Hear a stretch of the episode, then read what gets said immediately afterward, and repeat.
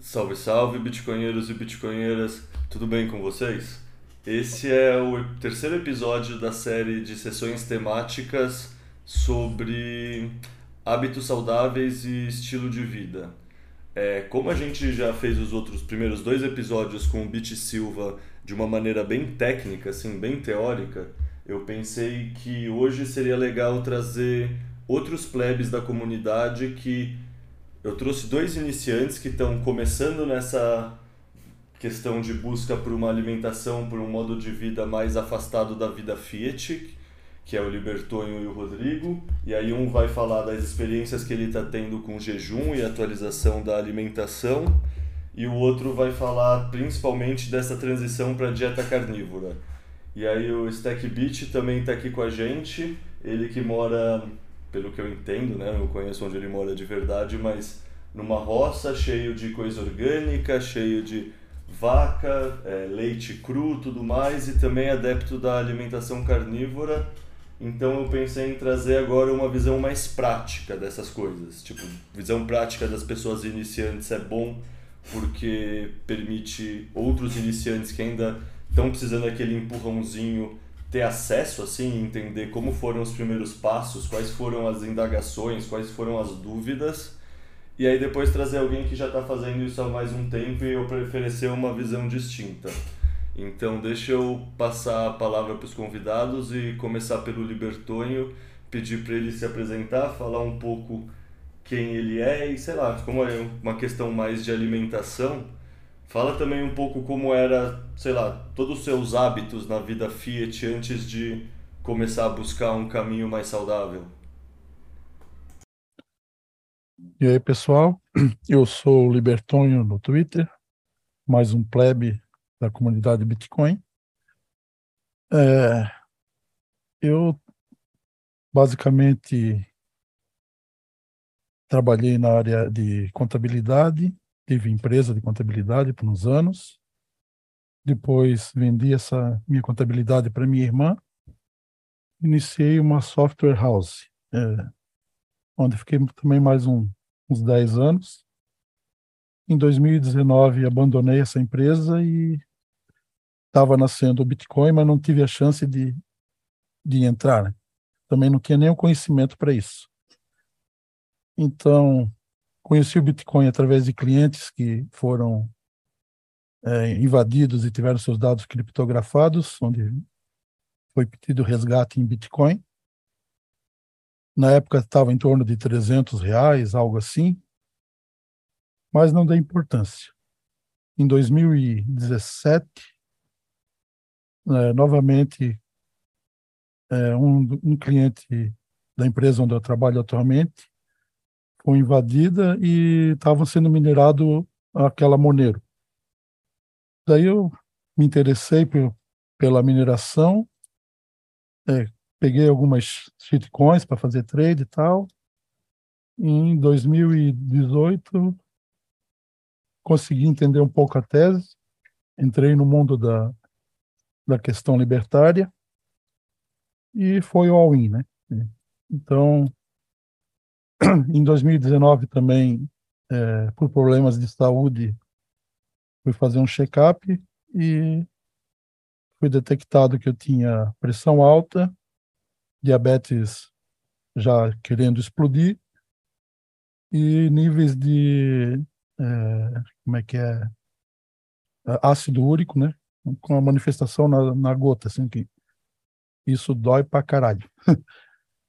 Basicamente é isso. É, então, vendo o vídeo do. Na, a primeira parte do vídeo com o Bit Silva, quando ele se apresentou, é, me bateu forte porque no dia 1 de janeiro de 2020, 21, 2021, é, durante o almoço da família, minha mãe passou mal, é, nós levamos ela no médico pensando ser a Covid. 15 dias depois, ela foi detectada com câncer no estômago. Né? Dois meses depois, ela faleceu. E o Bit Silva seria um dos médicos que provavelmente poderia ter operado ela, né? se ela conseguisse sobreviver à quimioterapia e à radioterapia. Então, aquilo me fez já de cara é, prestar atenção no, no que ele tinha falado. E depois também, quando o Leta mencionou, vamos olhar para nossos nossos avós tal, bateu forte também porque meus avós maternos, a minha avó morreu com 94 anos e meu avô com 98. O estilo de vida deles era, eles moravam desde que nasceram, bem dizer, na beira do mar, né? Ou seja, comia tudo natural, é, peixe frito, frito em banha, é, galinha criada no, no, próprio quintal, comia muita farinha de mandioca, né, tudo com trocas entre os assim os vizinhos tal. E, então isso também me ajudou a adquirir a, a confiança para escutar no mínimo o que eles tinham a falar. Então hoje é o 24 dia da minha dieta carnívora. Vamos tentar é, esmiuçar e ver o que temos aí na, nesses 24 dias de, de dieta. O que aconteceu e o que os erros que eu cometi e o que, o que isso já ajudou na, nessas minhas três doenças principais. Né? Era isso. É, então, é, eu sou o Rodrigo, eu já estive aqui no aqui no, no Bitcoin Explica no podcast já falando de inglês, né, da última vez que eu apareci. E eu comecei a dieta carnívora já faz um pouco mais de duas semanas agora, né? É, eu admito que eu não é, não tô sendo 100% assíduo a essa dieta, né? Eu tenho escorregado aqui e ali. A minha mãe, ela faz um pão maravilhoso, então eu confesso que no sábado passado eu dei uma escorregada. Mas na maior parte do tempo, durante a semana, eu tenho conseguido manter essa dieta e o que me motiva a falar dessa dieta, principalmente, é os resultados que eu tô vendo. Há, há dois anos atrás, eu, é, eu tentei ser vegetariano, olha só. Só que os resultados para mim não foram bons, né? Eu, eu tinha pouquíssima energia, eu ganhei peso, eu ficava irritado o tempo todo, parecia que eu não tinha energia para nada. Aí depois eu decidi mudar para uma dieta low carb, depois de fazer algumas pesquisas né, sobre o assunto na internet. Isso me ajudou muito, né? Eu perdi muito peso. É, só que a parte do humor e da energia, da qualidade do sono, essas coisas não melhoraram muito. Mas eu fiquei um tempo seguindo esse tipo de dieta. E com o tempo, mais nesse, nesse senso comum, eu fui abandonando os alimentos é, mais industrializados, né? Então eu fui abandonando é, chocolate, essas coisas, optando por alimentos mais saudáveis. Isso melhorou muito aí através da pandemia, né? Eu, eu me cuidei muito aí para não acabar estragando minha saúde, né? Mas depois do, da, das sessões temáticas com o Bit Silva, aí eu realmente fui convencido a começar a dieta carnívora de verdade. E está sendo uma experiência é, fácil e difícil. Fácil porque a dieta carnívora é uma, é uma dieta muito fácil de fazer. É muito fácil preparar sua carne para comer. É, você não enjoa de carne. Então é, é, muito fácil comer todo dia. Eu preparo a, a minha, as minhas refeições em 15 minutos, é, são, é muito rápido mesmo. É, o, a única coisa que demora é esperar a carne descongelar, só isso. Mas ela é difícil porque, querendo ou não, é, como eu segui nessa dieta Fiat na minha vida toda, né? Hoje eu tenho 24 anos, é, a gente tem vícios, né? E uma coisa que a gente sabe, né, sobre o açúcar é que o açúcar é como se fosse qualquer outra droga, qualquer outra droga, né? Você fica viciado. É, então, essa é a parte que é difícil, né? Quem tem uma dieta Fiat, mesmo que não seja das piores, é viciado em açúcar, seja no chocolate, seja no sorvete, seja na bolachinha, seja na gelatina, qualquer coisa. É, seja nas bebidas, sucos, esse tipo de coisa. Então, essa está sendo a maior dificuldade para mim, que é sair dessa, dessa parte do vício. É, mas os benefícios da dieta carnívora são maravilhosos e a gente vai é, conversar um pouquinho mais aí sobre eles com, com a continuidade. Boa. Agora fala você, Stackbit, se apresenta e conta um pouco também dessa sua trajetória alimentar. Bom, vamos lá. Eu sou a pessoa por trás da Stackbit. Uh, o pessoal me conhece aí talvez do Twitter. Hum, eu nunca tive uma alimentação fiat, vamos dizer assim, né?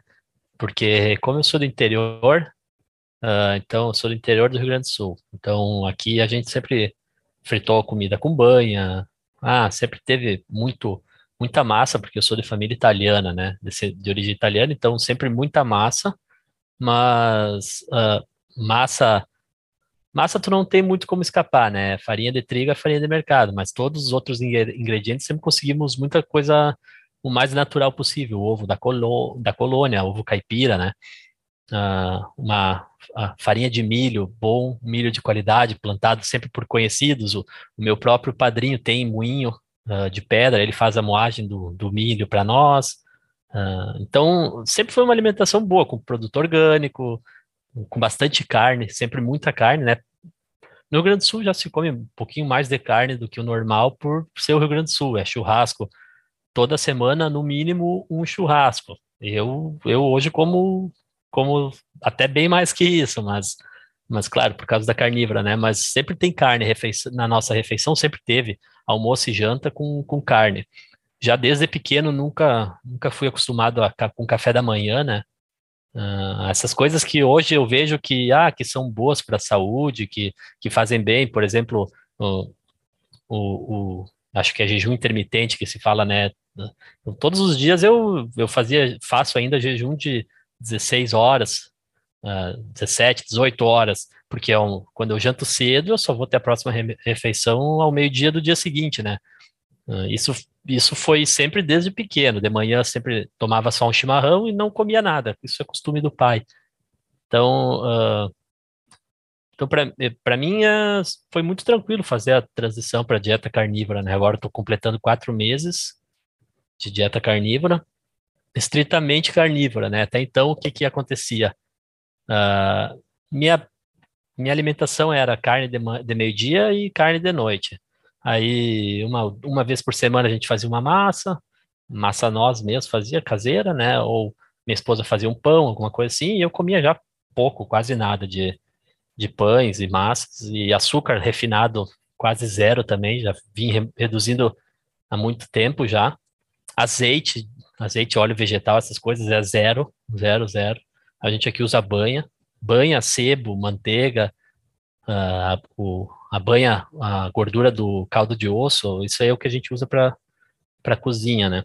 E aí, então, quatro meses para cá que eu, que eu cortei todo o resto 100%. Então, minha, hoje eu, eu como carne, uh, leite, derivados de leite, ovos. Uh, eu, eu, eu uso mel, utilizo mel, porque eu faço iogurte, eu gosto de botar uma colherinha de, de mel no, num copo de iogurte de 200 gramas, mais ou menos uh, muito leite, leite cru e, e, carne, banha, e é isso aí. Acho que é, acho que é isso. E, e acho que durante o episódio nós vamos falar do que, que provavelmente o que, que cada um percebeu, quais são os benefícios. Acho que agora fica mais apresentação, né? É, é, vai ser difícil conciliar porque eu acho que vai ter tantas coisas de que cada um vai trazer que no fundo é, agora deixa solto e agora a gente conversa. Eu vou só ir tentando pautar a conversa no meio das, da, da conversa fluida, com algumas coisas que eu fui anotando que eu não quero deixar passar, mas fora isso, agora vamos tocar o pau.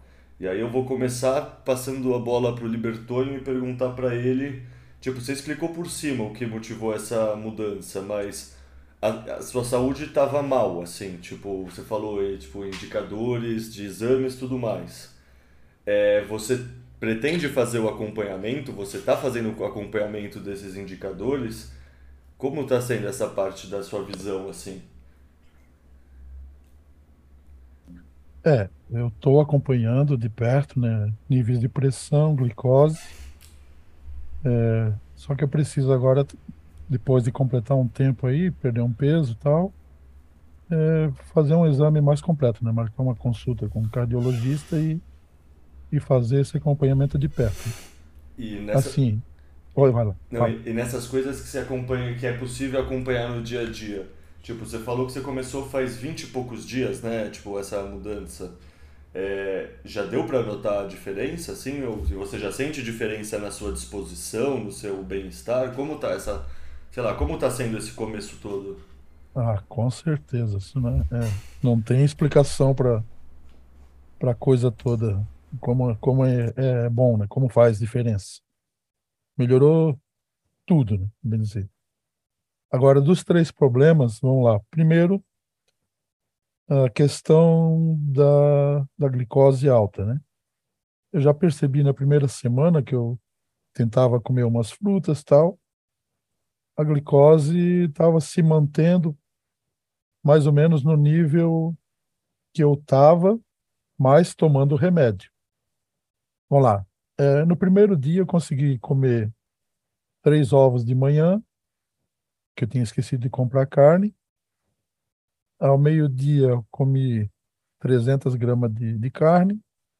À noite, mais um, por volta de 300. No outro dia de manhã, mais um, umas 300 gramas. Só que já estava num nível que eu não conseguia comer mais, de tão satisfeito que estava. Mas é, o paladar daquela carne, meu Deus, né, não dá para descrever.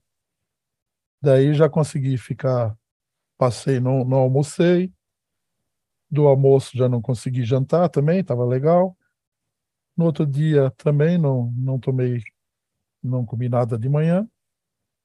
Resumindo, fiquei três dias de jejum, né, de cara, e sem, sem fome.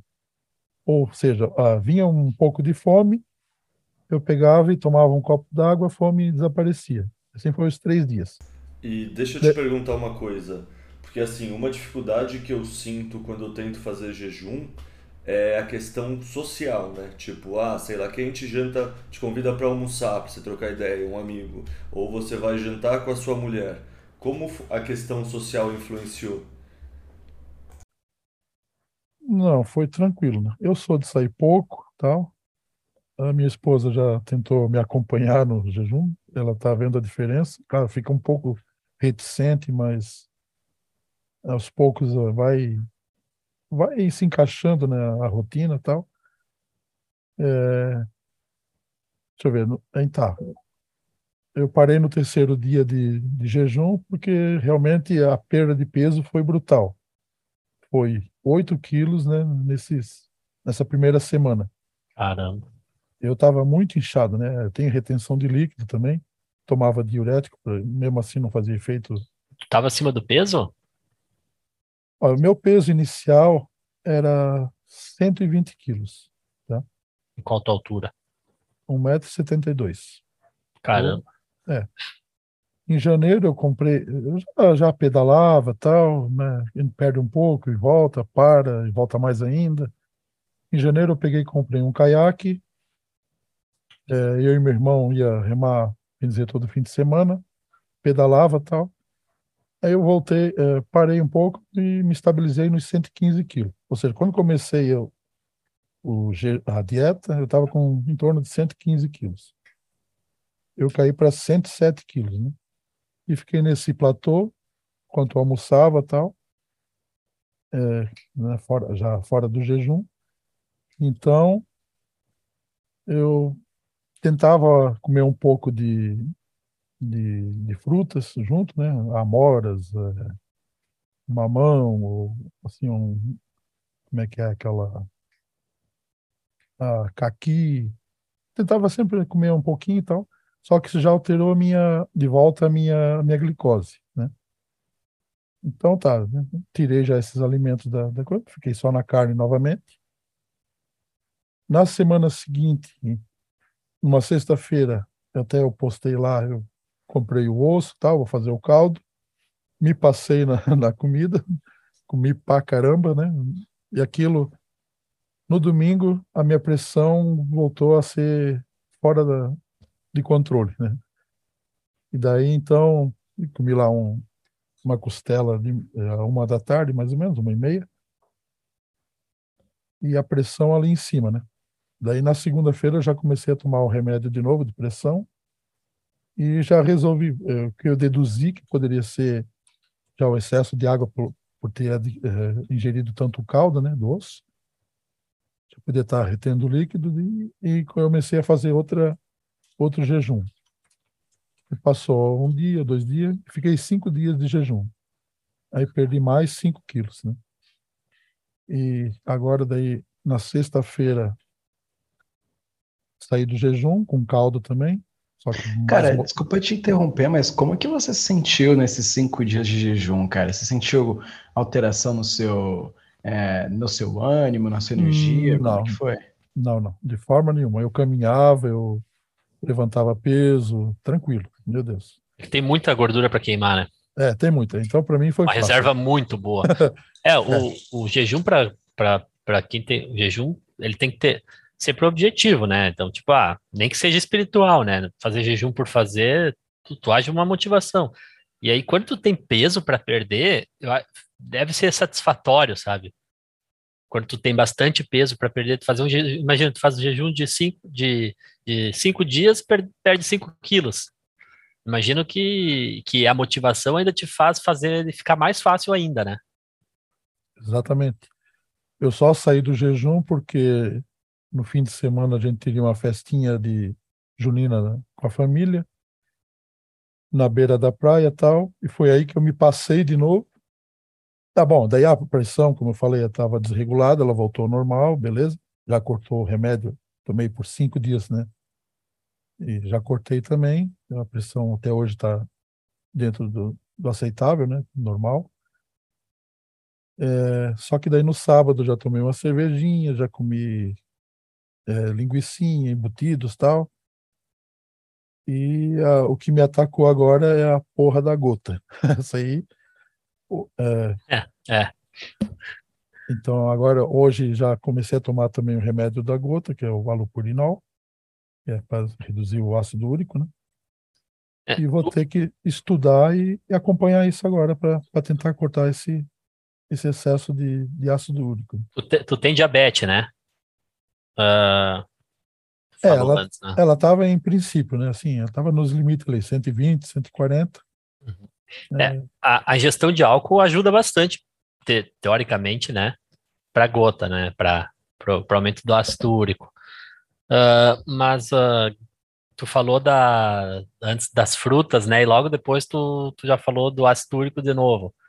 Dizem, isso talvez o Bit Silva vai poder falar isso aí no próximo episódio, talvez é uma boa para perguntar para ele. Dizem que esse é a, porque a frutose, querendo ou não, é açúcar, né? É, é, a insulina alta, basicamente, que sempre, a insulina sempre alta, basicamente é isso que, que causa o, o ácido úrico alto, né? O aumento do ácido úrico, que causa a gota, né? Geralmente é isso que leva a gota, é o ácido úrico.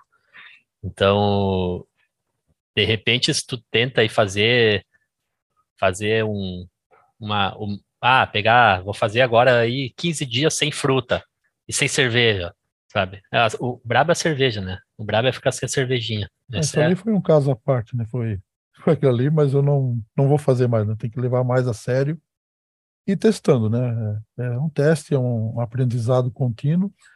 Isso, isso é um negócio muito legal da, da dieta carnívora, é que tu consegue tu consegue ver o que cada coisa faz no teu corpo. Antes Exato. tu não consegue, antes tu não quando tu tem uma alimentação normal, uh, uma alimentação fiat, normal, não, tu, nem nem nem, sempre, nem só ser carnívora vai fazer tu notar isso, mas só ter uma, uma alimentação de a base animal assim mesmo, tu consegue ver, ah, por exemplo, se eu não como fruta nunca, quando eu comer uma fruta eu vou saber se meu corpo aceita bem aquilo ou não.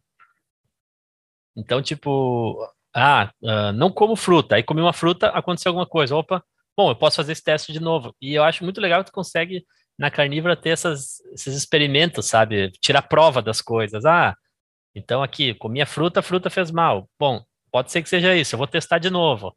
E tu consegue ver, teu corpo dá umas respostas sutis e tu, o que antes era no meio do mar de inflamação do teu corpo, cheio de açúcar e de, de farinha, né? Tu não conseguia ver, agora que teu corpo tá, digamos, limpo, tu consegue ver com muita facilidade. Exato.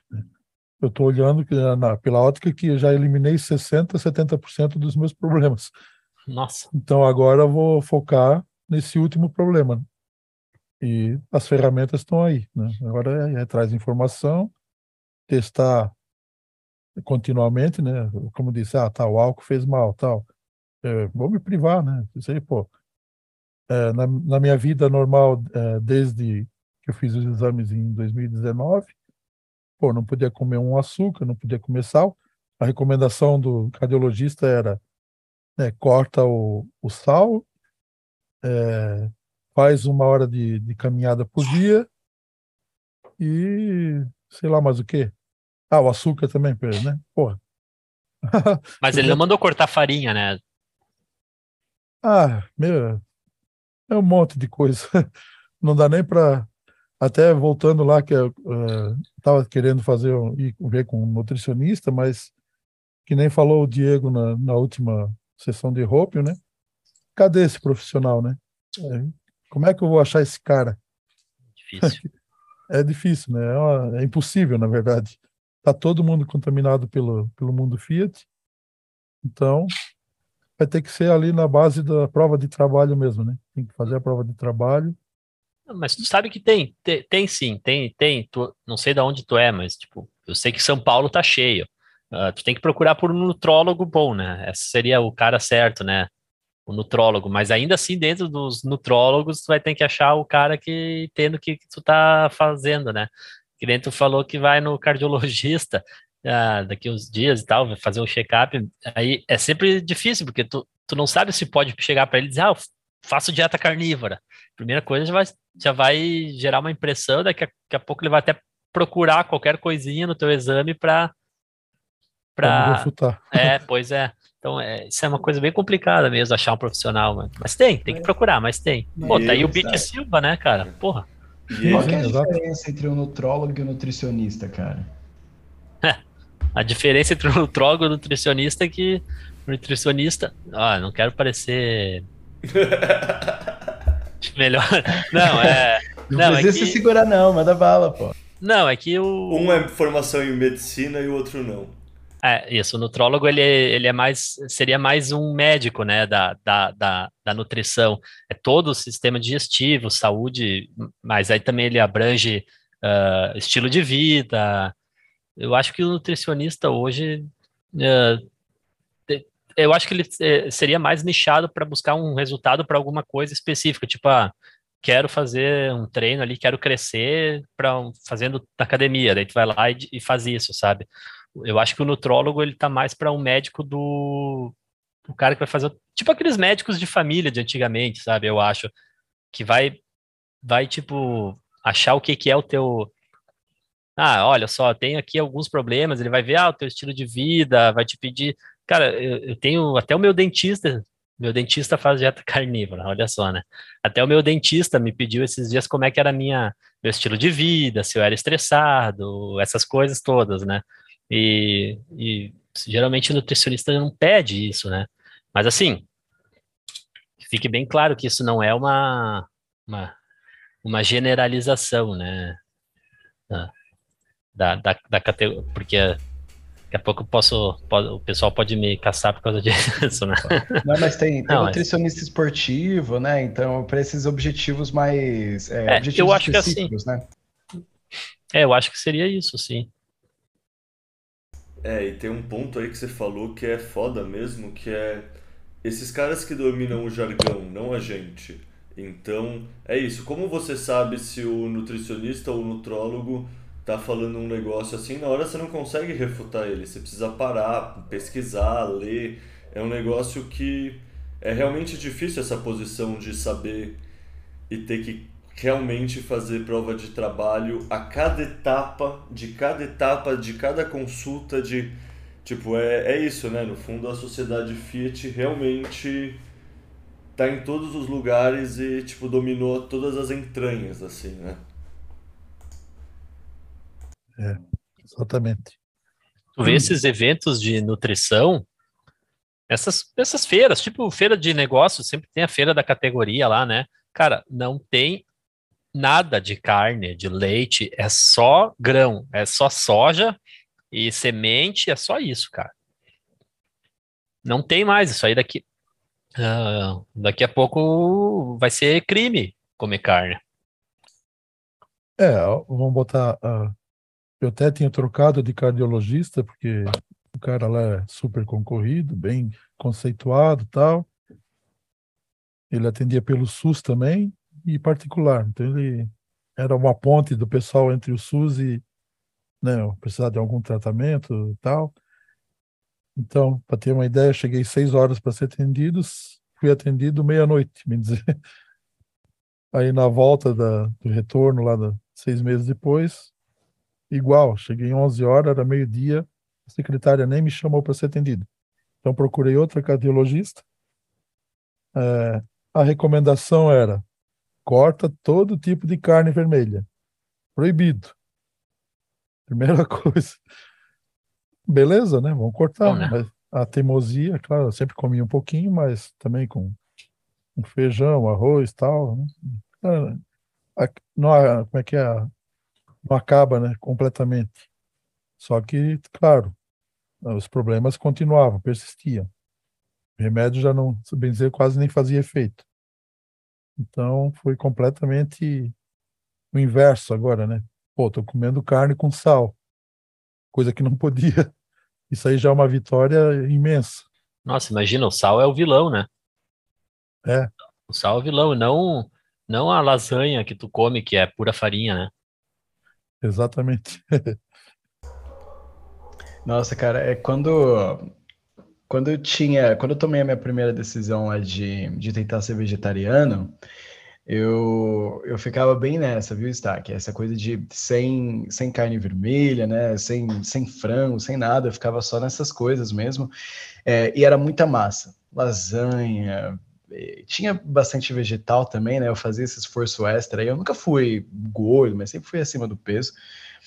É... Só que, cara, a forma como você se sente, eu acho que eu acho que é, é a maior diferença, cara, porque você não tem energia nenhuma, você perde sua força, você perde fôlego, você perde tudo. Eu sempre, é, eu sempre busquei fazer atividade física, né? Eu fazia boxe, corria, né?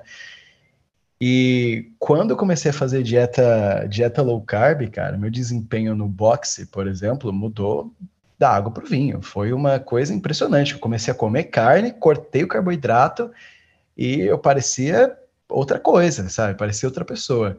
Até mesmo na questão da energia, sabe? Quando eu, eu fazia dieta mais voltada para o vegetariano, eu começava o dia sem energia e terminava o dia morrendo. É, e fazendo boxe no meio termo. Com a dieta low carb, as coisas melhoraram. Eu começava o dia com energia e terminava o dia cansado, né? Normal, né? Depois daquele dia de trabalho e atividade física, né? Mas agora essa dieta carnívora tá diferente, cara, porque eu começo o dia, normalmente eu não tomo café e quando eu tomo eu como ovo, né? E eu começo o dia cheio de energia e eu termino o dia com energia. Eu, eu, eu faço atividade física durante o dia, eu pulo corda, faço levanto peso, ou eu tô levantando, eu tô fazendo mais barra hoje do que eu jamais fiz na vida. E a hora que comecei a treinar barra semana passada, sabe? Então é, é, é, é uma diferença assim que faz que é, é assustadora, cara, quando você quando você percebe essa diferença. É, exatamente, né? Energia realmente mudou muito.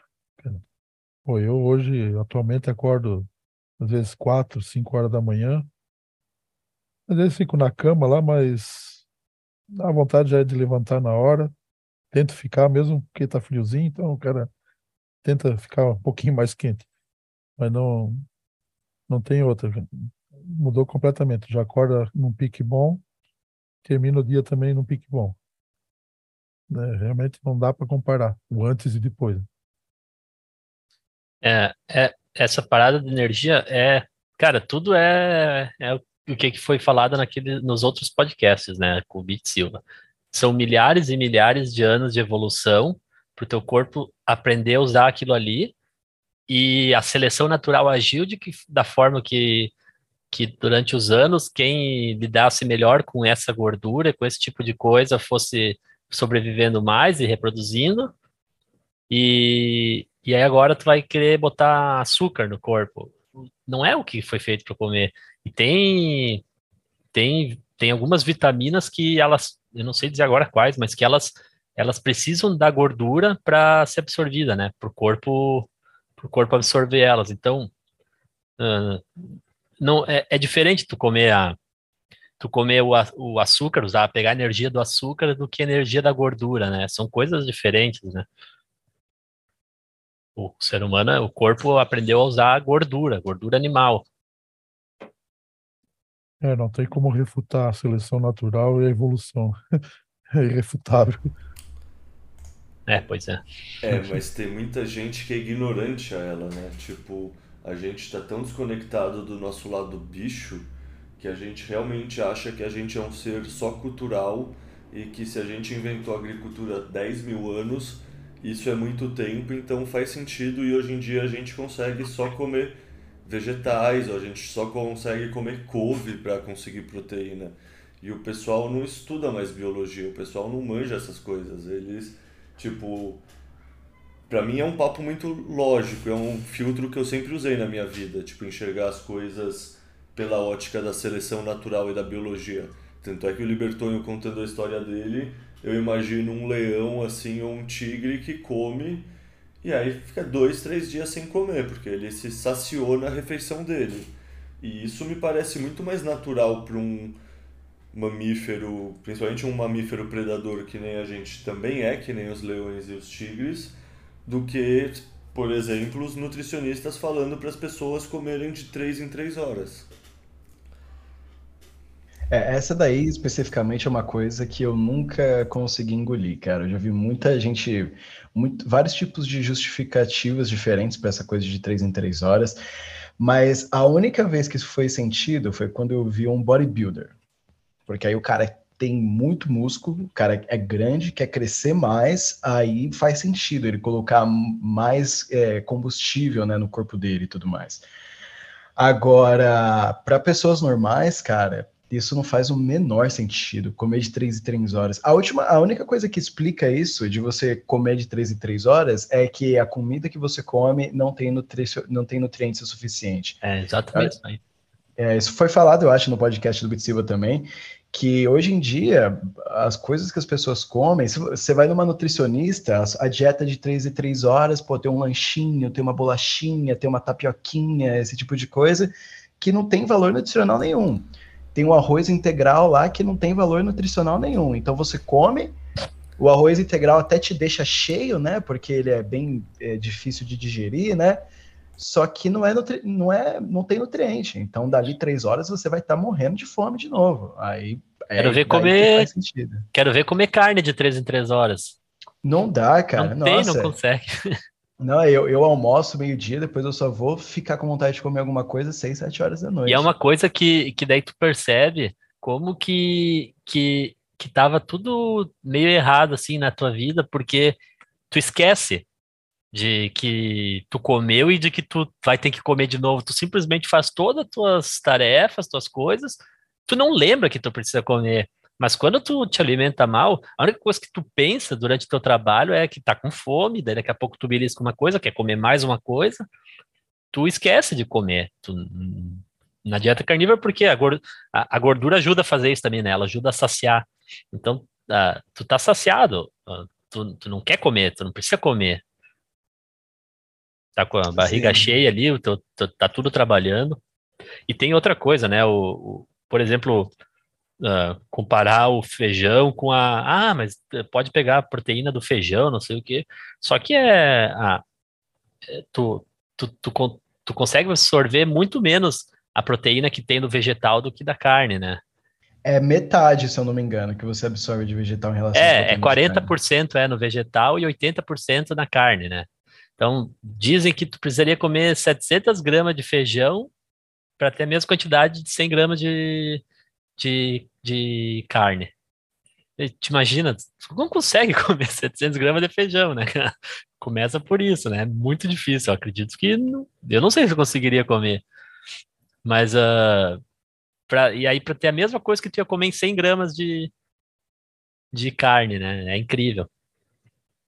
Isso tu percebe na quantidade de vezes que você vai ao banheiro. Eu, é uma vez por semana agora. Cara, é, isso é outra coisa bem, bem curiosa. Eu é um dia sim e um dia não.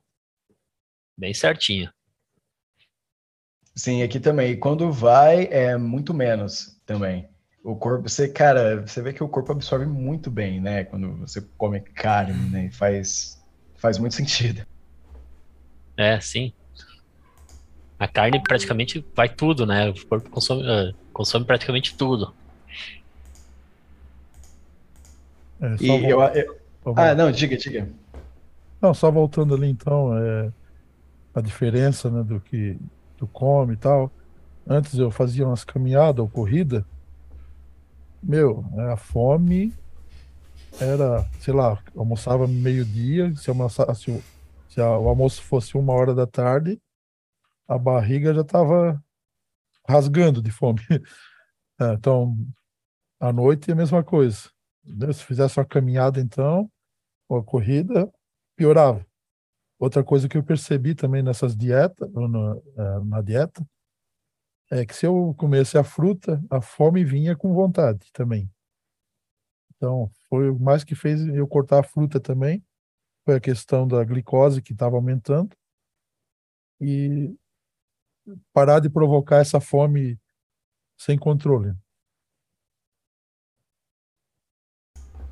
Sim, mas essa, essa coisa da fruta eu acho que é interessante, é, tem uma, uma coisa sobre essa parada da dieta carnívora e tudo mais, que eu acho que tem muito a ver com a parte do libertarianismo, é, que, que muitos libertários falam já há muito tempo. É, o libertari... Quando a gente fala de libertarianismo, você não quer tentar é, impor a sua vontade nas outras pessoas, né? Você quer deixar que as pessoas sejam livres para fazer o que elas acham que é melhor para elas e, e testando para ver, para encontrar a melhor solução, né? Livre mercado é sobre isso.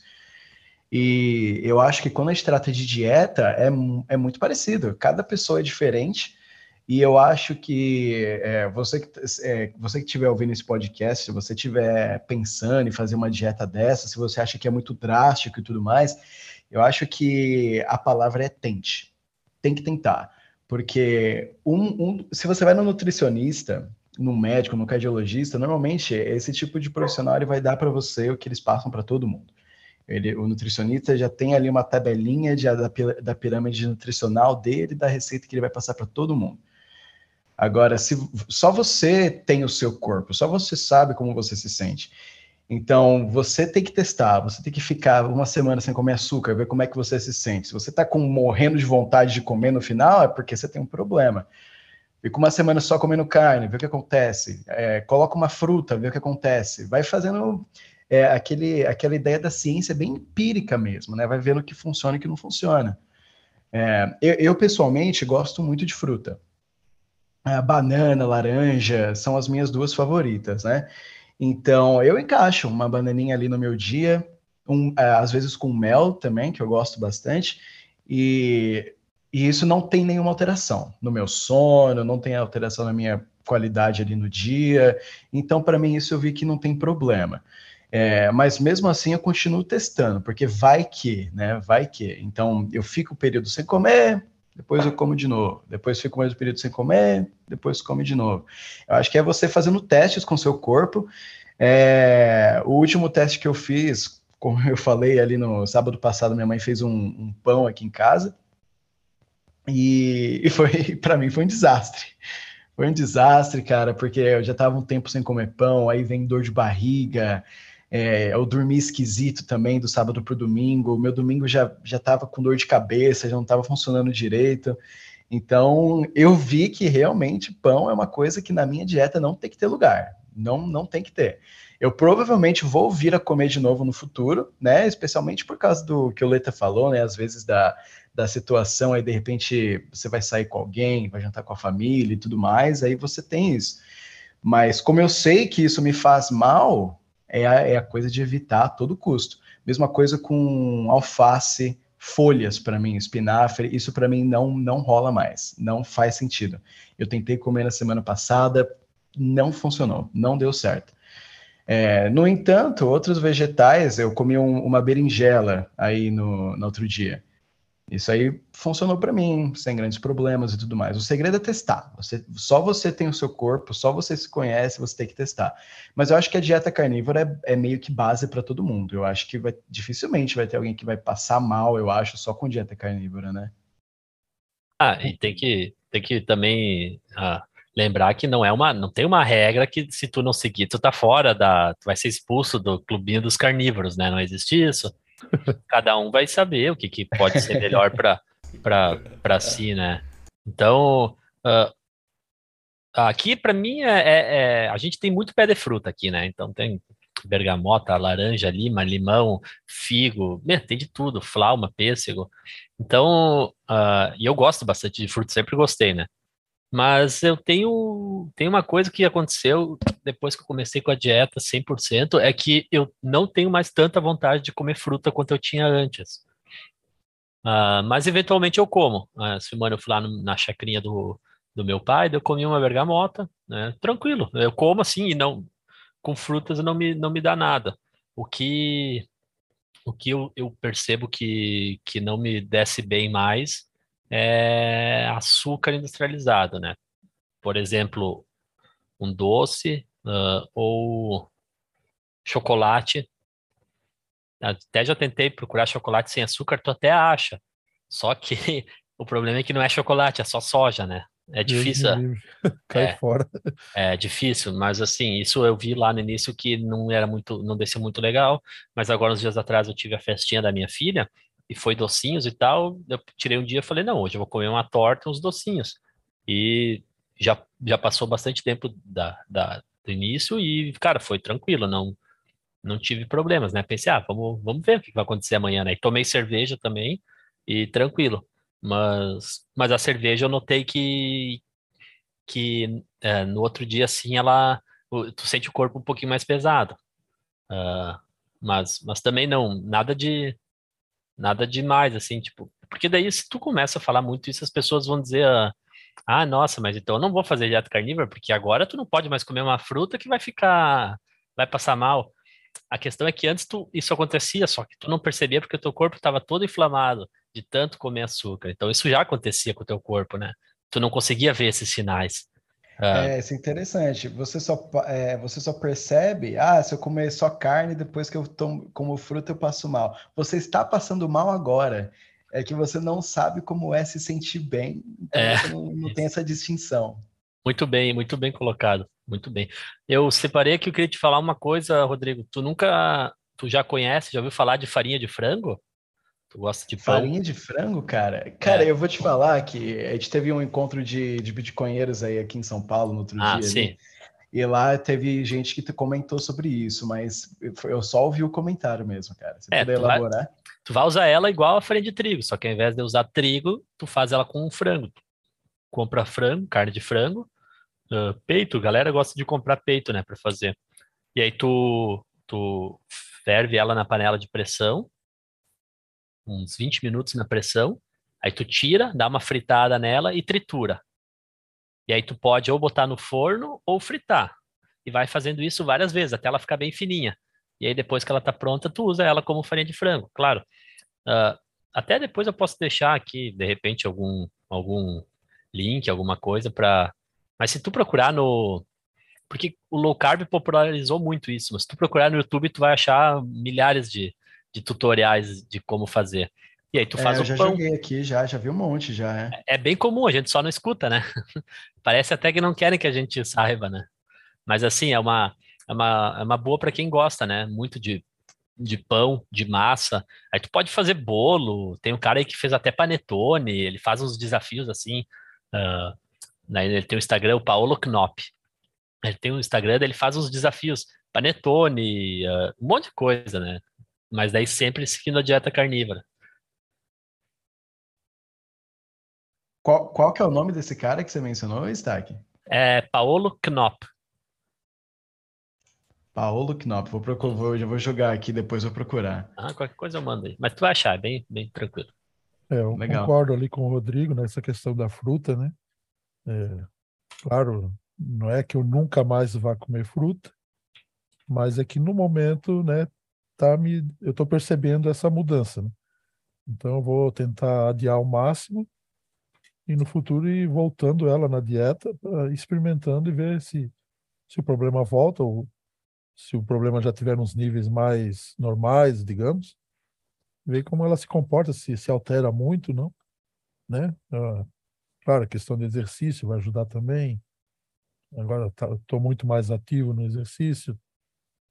É, como eu disse, né? É um aprendizado constante, né? A gente tem que se readequar, né? À nova realidade. Ah, eu não falei minha idade, né? Eu tenho 50 anos.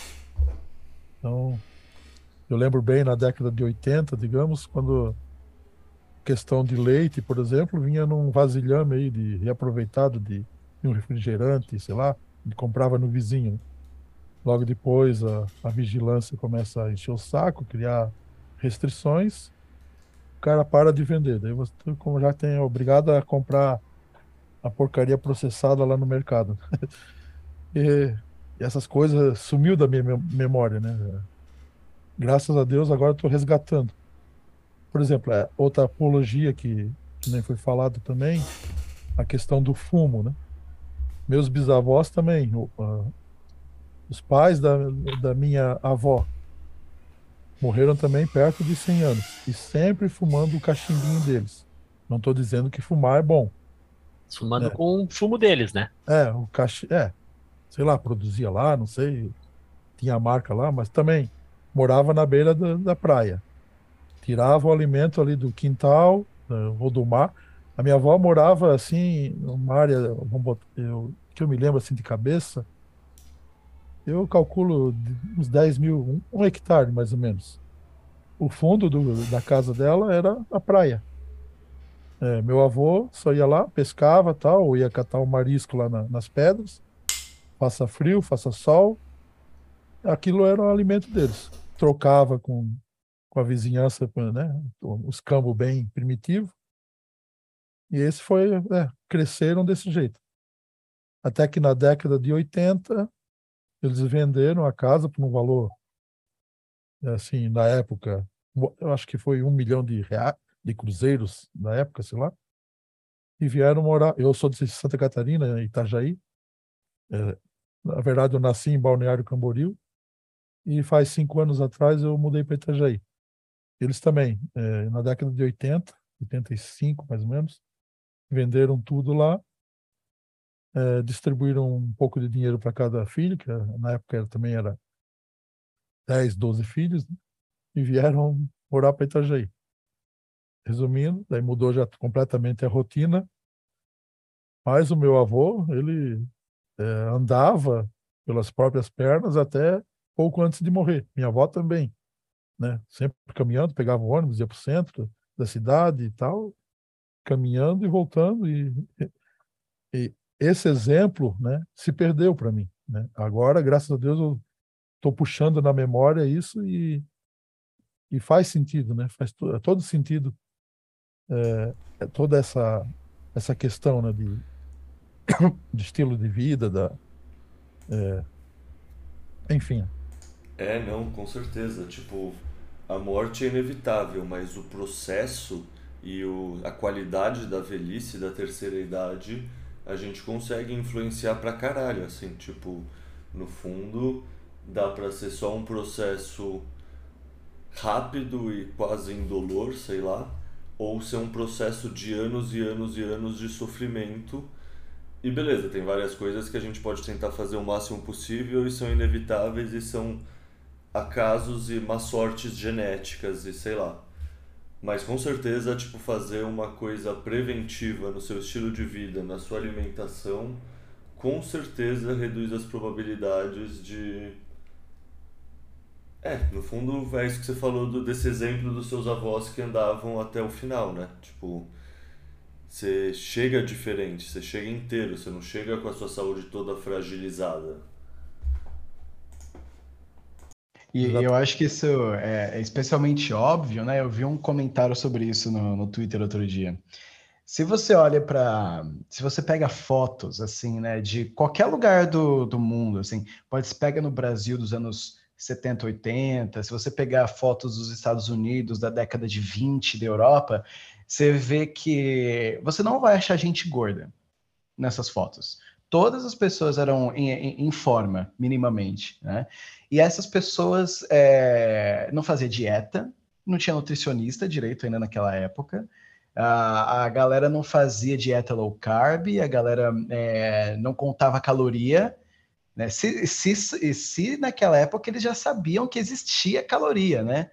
Então, e, e mesmo assim era todo mundo em forma. Então, quando você pega para olhar é, o que começou a mudar, que esse tipo de coisa mudou, é realmente as comidas Fiat, é açúcar processado, é soja em absolutamente tudo, amido de milho em absolutamente tudo. Óleo vegetal. E hoje a, óleo vegetal em absolutamente tudo. Então, hoje a galera se mata aí contando caloria quando não precisa.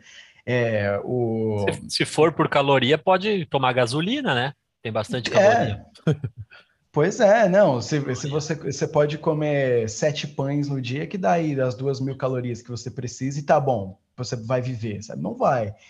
É, eu, é, eu, por exemplo, hoje eu não eu, eu tô perdendo peso sem pesar o que eu tô comendo, sabe? Eu, eu pego ali o meu contrafilé, eu como até ficar saciado, que normalmente é dois, dois bifes já é o suficiente, e, e continuo perdendo peso, sabe? É, eu acho que é, a gente precisa olhar para o passado, né? Ver como é que as pessoas eram, os nossos avós. A, a, a, minha avó foi, foi engordada depois de velha também, o meu avô também. É, depois de serem apresentados né, para as comidas Fiat e tudo mais. Mas antes disso, você vê as fotos antigas deles, todo mundo em forma, sabe? Parece um, um desfile de beleza. Quando, quando eu pego as fotos do casamento da minha avó, por exemplo. Então, é. E a galera não fazia dieta, não ficava se matando, então eles comiam direito. Ou, ou melhor, eles não comiam coisas ruins, né? Porque eles comiam normal, carne e massa de ingredientes é, feitos com ingredientes de boa procedência, né? E é isso aí. É, até os meus 24 anos eu estava meio quilo abaixo do meu peso ideal, né? é, também é, jogava basquete, jogava futebol na praia, nadava. Era uma vida completamente é, não sedentária. Depois disso, comecei a. Até eu pensava na época, não é, porra, isso é tão bom, nunca vou parar de fazer isso. que ilusão. É. E tu, eu tenho, eu tenho uma, uma mania bem chata quando eu vejo foto dos Estados Unidos, principalmente Estados Unidos, assim. Eu tenho mania de ficar contando gordo per capita, né? Quantos, quantos obesos tem na foto, cara, e é, é, incri, é incrível, cara. É uma loucura isso aí. É. Ver as fotos assim, não tem uma foto dos Estados Unidos que tem cinco pessoas que não tem um obeso junto, cara. Ah, uns amigos agora foram viajar, o cara foi lá na Disney com a filha. Cara, é assustador, cara. É assustador olhar isso e achar que é normal. Não, não, não consigo entender. Achar isso normal. É, é bastante assustador para mim, pelo menos. É, mas essa, essa transição é, e essa observação é importante, né? Porque a comida Fiat, a vida Fiat, ela é muito cômoda, sabe? É muito bom você ficar comendo chocolate, sabe? É uma delícia, é bom, mas é, é bom você comer uma coxinha, é bom você ir no McDonald's, é fácil, é, é, é hoje em dia não é tão muito barato, né? Mas é fácil, é gostoso. Era para ser barato, né? Era para ser barato, é. É, então, acho que tem uma coisa que o Leta falou no, no Sessão Temática com o Bit Silva, que é a parte do desconforto, né? Se, se você quiser é, sair da, via, da vida Fiat, né? melhorar aí o seu bem-estar, a sua saúde, você vai ter que se acostumar um pouquinho com esse desconforto. É, eu sinto isso até hoje, eu já estou há dois, duas semanas aí, né, nessa dieta, é um pouquinho mais, e, tô, e ainda, ainda sinto muita vontade de comer açúcar, muita vontade, e é difícil. É, e é um desconforto que eu tenho todo dia. É, ainda bem que ali no armário não tem nada que eu queira comer, sabe? Não tem nenhum doce, porque se tiver, eu sei que eu vou destruir, sabe? Então, é, é um desconforto que você vai ter que ter, que você vai ter que se acostumar, né? Se você quiser melhorar a sua alimentação nesse sentido. Mas é um desconforto que eu não sei, né? Mas todo mundo fala que passa depois. Eu espero que seja verdade. É, eu já estou num processo mais longo de controle, então o açúcar já foi cortado há um bom tempo. Então foi super fácil, né? Está sendo bem tranquilo, graças a Deus. Cara, cortar o açúcar é uma. Bom, a gente nunca pode esquecer que o açúcar é a droga que mais mata, né, no mundo. A gente também, que nem tu falou de, de cigarro, de fumo, a gente não vê ninguém fazendo essa campanha que faz contra o cigarro. Uh, também tô, tô, não estou dizendo que é bom fumar, mas uh, a gente não vê essa campanha, essa mesma demonização com, a, com açúcar. Uh, a cerveja também, o álcool também não é tanto, né? A gente vê com várias drogas ruins, que são ilícitas, né?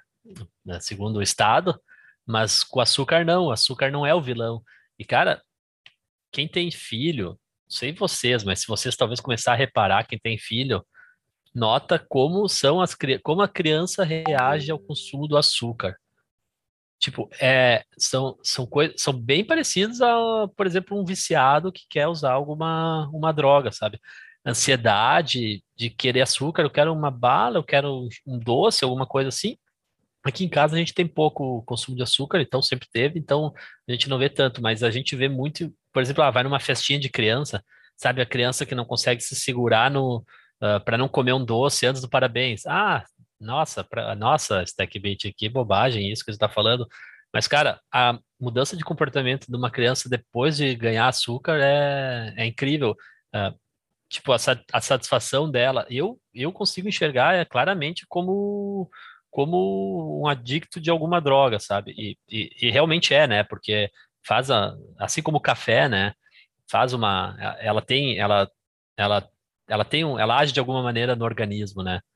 Então, cara, ninguém vê uh, pessoa, pessoal uh, demonizando o açúcar ou com campanhas de mídia para contra o açúcar e, e é simplesmente a droga que mais mata no mundo, né? A doença que mais mata é a diabetes, né? Exatamente.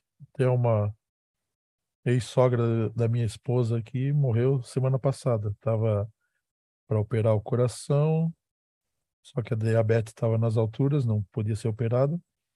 Acabou pegando Covid no hospital e morreu. Né? Uhum. Agora, sobre o cigarro, eu fumei do, dos meus 19 anos aos 42. Né? Parei há, faz oito anos. Boa, cara, parabéns. Parabéns. É, eu, eu assim, é, eu, eu sou contra tudo que é industrializado, né? Não é que eu sou contra, mas uh, eu não consumo nada que seja excessivamente industrializado, de coisas de alimentação. Nisso se inclui o cigarro. Eu já fumei também, não fui fumante assim, de fumar carteiras por dia, fumava sempre quantidades pequenas, uma carteira durava semanas, meses, um mês até assim. Então, mas assim, uh, também gostava de, de fumo em corda, que eu comprava em corda e picava eu mesmo, botava no cachimbo ou na, na palha. Mas assim como, como alimento, eu se eu fumasse, eu, pô, eu procuraria fumar uma coisa menos industrializada, né? Eu acho que, que o grande mal do o Olavo, o Olavo ficava pé da vida, né? Quando falava mal da nicotina, que a nicotina era boa, que fumar era... Ah, é até bonito de escutar falando, ele fica bem brabo quanto a isso. Mas o eu acho que tudo, cara, tu consumir menos coisas industrializadas tu consumir, mais mais saudável tu vai ser. Eu quase tenho certeza disso. Posso, não tem como ser saudável tu consumir uma massa que é pré-frita em azeite de, de soja, que, que porra, pode usar para como combustível para avião, sabe? Agora, até acho que foi em março desse ano que teve um avião lá que fez um voo usando azeite vegetal, né? É, essa, essa parte é interessante. É, eu estou fazendo parte da tradução do Fiat Standard, né, lá do, do Saifedin. Ah, e ele tem bom. um capítulo sobre a comida Fiat, né? E é, eu estou tendo o privilégio, né, de ler assim antes de todo mundo, pelo menos em português, né? E, cara, quando ele falou essa parte da soja, eu, eu para ser bem sincero, não acreditei, né? Porque o Saif, ele é uma ele é uma pessoa que ele não mede palavras, né? Ele chama economista keynesiano de astrólogo e é isso aí, né? Então, eu, eu, quando ele falou isso, cara, eu achei que ele estava exagerando. Eu falei, não, não é possível, né? Vamos, vamos dar uma pesquisada. E é verdade, né? É, é, verdade. A soja, ela era lubrificante de máquina, sabe? Antes de. E eles só transformaram em alimento porque estava sobrando uma coisa depois que eles tiravam o lubrificante de máquina que eles não queriam desperdiçar. Aí eles passavam por um monte de processo químico para poder transformar em algo minimamente comestível depois. Depois que eu li isso, a primeira coisa que eu, eu fiz foi tirar tudo de soja que, que tinha de alimento, sabe? E foi muito difícil. Isso foi antes da dieta carnívora, né? Então, eu gostava muito de tomar aquele leite com Nescau. Sempre tomei, minha vida toda. Aí eu fui pegar o Nescau, tem soja atrás. Aí eu falei, nossa, será que tem alguma chocolatada no mercado sem Nescau? Desculpa, sem soja? Não tem. Cara, você olha na embalagem de tudo, todos têm leticina de soja e amido de milho. Tudo. tudo Nossa, tem. será que tem um chocolate sem soja? Não tem. Todos Não, usam. O pior é que é agora isso. o que é saudável é virou soja. Então, o que antes tu, tu conseguiria achar, tipo, ah, num, num negócio dietético, que era só um chocolatezinho sem açúcar, por exemplo, que era dietético, beleza, era um chocolate sem açúcar. Só que agora não, tudo que era lácteo tá virando soja. Então, ah, é saudável, ah, é fit, não sei o que, daí tu olha, é soja, não tem açúcar, legal, mas é soja. É soja, todas aquelas, aquelas bolachinhas Nesfit, sabe? Todas aquelas, é, todos aqueles salgadinhos, mesmo os salgadinhos naturais, né, assim, da aula saudável do mercado. Cara, eu entrei naquela aula, aula saudável do mercado, fiquei ali uns 10, 15 minutos olhando o rótulo, Cara, tudo tem soja e amido de milho. É batata. Você pega um rótulo no mercado, vai ter. O único chocolate que eu achei que não tinha lecitina de soja, mas tinha amido, foi o chocolate do Bate de Latte lá, que eu, eu peguei ali a, a embalagem e fui ler. Foi o único que eu encontrei. Até das chocolaterias mais é, mais famosas, Brasil Cacau, Cacau Show, até da Lindt, sabe, que é aquele chocolate mais caro lá que a galera gosta tudo tem soja, tudo. É, é, é um pouquinho assustador, né? E, e, esse é um dos efeitos da, da inflação, né? Porque a lecitina de soja ela é muito barata para você incorporar nos seus nos produtos, né? Então, é, especialmente nessa época de inflação que a gente está vendo, cara, as coisas que ainda não tem soja vão vir a ter, com toda certeza. Então é foi, foi, então foi muito fácil para mim pular para a dieta carnívora depois. Eu não, já não estava comendo nada aqui, porque já tinha soja, né? Putz, depois então disso. depois foi só dar o próximo passo. No Fiat Standard ele fala sobre, acho que é, tem um, um termo para isso, é, não sei se é shrinkflation, é isso ou é diminuir a quantidade, ou é a qualidade da matéria-prima, né? Mas, mas tem um termo para isso, né? Uh, o, o, de diminuir o tamanho dos produtos é realmente o shrinkflation, né? Tem gente em português que usa o reduflação também. É, agora, para esse para das pioras dos produtos, eu não sei se tem um termo especial para isso. Deve ter, e eu que não estou lembrando. Mas sim, é, uma, é um efeito da inflação, né? O efeito, preços... efeito Fiat, né? Vamos, vamos cunhar então. Isso, é, o efeito Fiat. Quando os preços vão subindo, os produtores não conseguem né, repassar todo o aumento de preço de matéria-prima para os clientes, então eles acabam tendo que cortar custo. Então eles vão cortar custo onde der, inclusive na matéria-prima que eles usam, e todos os produtores usam ingredientes de menor, de menor qualidade para fazer as coisas. Não só comida, tá? Mas produtos como televisão, celular, ah, esse tipo de mano. coisa também. No, se eu não me engano, nos anos 70, que teve uma, uma inflação bem forte lá nos Estados Unidos, foi conhecido como a, a época da, dos produtos que, que, que quebravam. Tudo que você comprava quebrava. Televisão quebrava, geladeira quebrava, tudo quebrava, porque a inflação estava tão alta que todos os produtores tinham que usar é, matéria-prima de baixíssima qualidade. Aí os produtos não, não paravam em pé. É, isso aqui no Brasil a gente tem um pouquinho de, de experiência com isso também, né? Mas o, efeito sempre mais claro é sempre na comida. Você vai comer num restaurante hoje em dia, não é mais tão gostoso igual era. Você come um chocolate, tem um gosto estranho ali de óleo vegetal, não é mais aquele negócio que era antes. Então tudo está piorando. Todas essas comidas industrializadas estão piorando. Então quanto mais longe a gente ficar disso, melhor. É, cara, o pessoal no aniversário da minha filha, então eu, eu acabei fazendo um, aqui tudo é churrasco, né? Gaúcho faz churrasco para tudo. Então, aí a gente fez um churrasco, uma carne picada, assim, e aí botei uns salgadinhos, esses fritos, né? Aí só não. Eu comprei eles e fritei eu mesmo. Mas as, as pessoas ficaram apavoradas que eu fritei ele com, com sebo. Sebo, gordura de boi, né? E, cara, ele fica seco, fica bom de comer, é gostoso, né? Mas uh, as pessoas, ai, nossa, mas como é que isso não vai funcionar? Vai ficar gorduroso, vai ficar banhento. Ah, é muito gorduroso, acho que eu não vou comer. E come o óleo normal. e come óleo de motor, né, cara? O... Ah, começou essa, essa, essa parada dos óleos, começou com o óleo de, de algodão, né? Que era, sobrava do, do da industrialização do, do algodão para têxtil, né? E aí que começaram a ver que eles poderiam usar isso, que nem tu falou, daí todo aquele processo de solvente, lavagem. Nossa, o processo é, é um processo super complicado, cara. Tipo, é até incrível ver que isso é que isso é viável, sabe? Porque é um processo demorado, extenso, só claro, é viável por causa da escala, né? E outra, soja é barata, né? E com os defensores todos que existem hoje, é, é muito, muito. Tu não perde, não tem mais quase perda em soja, só por, por desastre natural, né? Sim, é, é muito barato de colocar na, nas coisas, né? E aí a galera coloca mesmo, então não tem jeito. Ainda mais com o aval da, da, das partes interessadas, né? O governo, órgãos de regulação e etc. É, até parece que o cara que diz que faz bem é o cara que planta, né? Até parece que tem alguma coisa a ver. É igual a Pfizer falando que a vacina funciona. Eu que ah. fiz, funciona.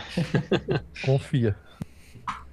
É, Falou. Esse daí é um ponto bem legal, cara. Foi, acho que foi em 1914, que é, depois que o, que o Fed foi criado nos Estados Unidos, foi a primeira vez na história que um governo lançou uma pirâmide alimentar. Olha só, lá nos Estados Unidos. Uma coincidência legal aí. E desde então, nos Estados Unidos, isso é uma coisa que o Saif também relata lá no coisa, no, no Fiat Standard, mas você também acha informação sobre isso na internet com facilidade. Nenhum presidente americano é eleito sem o aval da indústria do milho americana.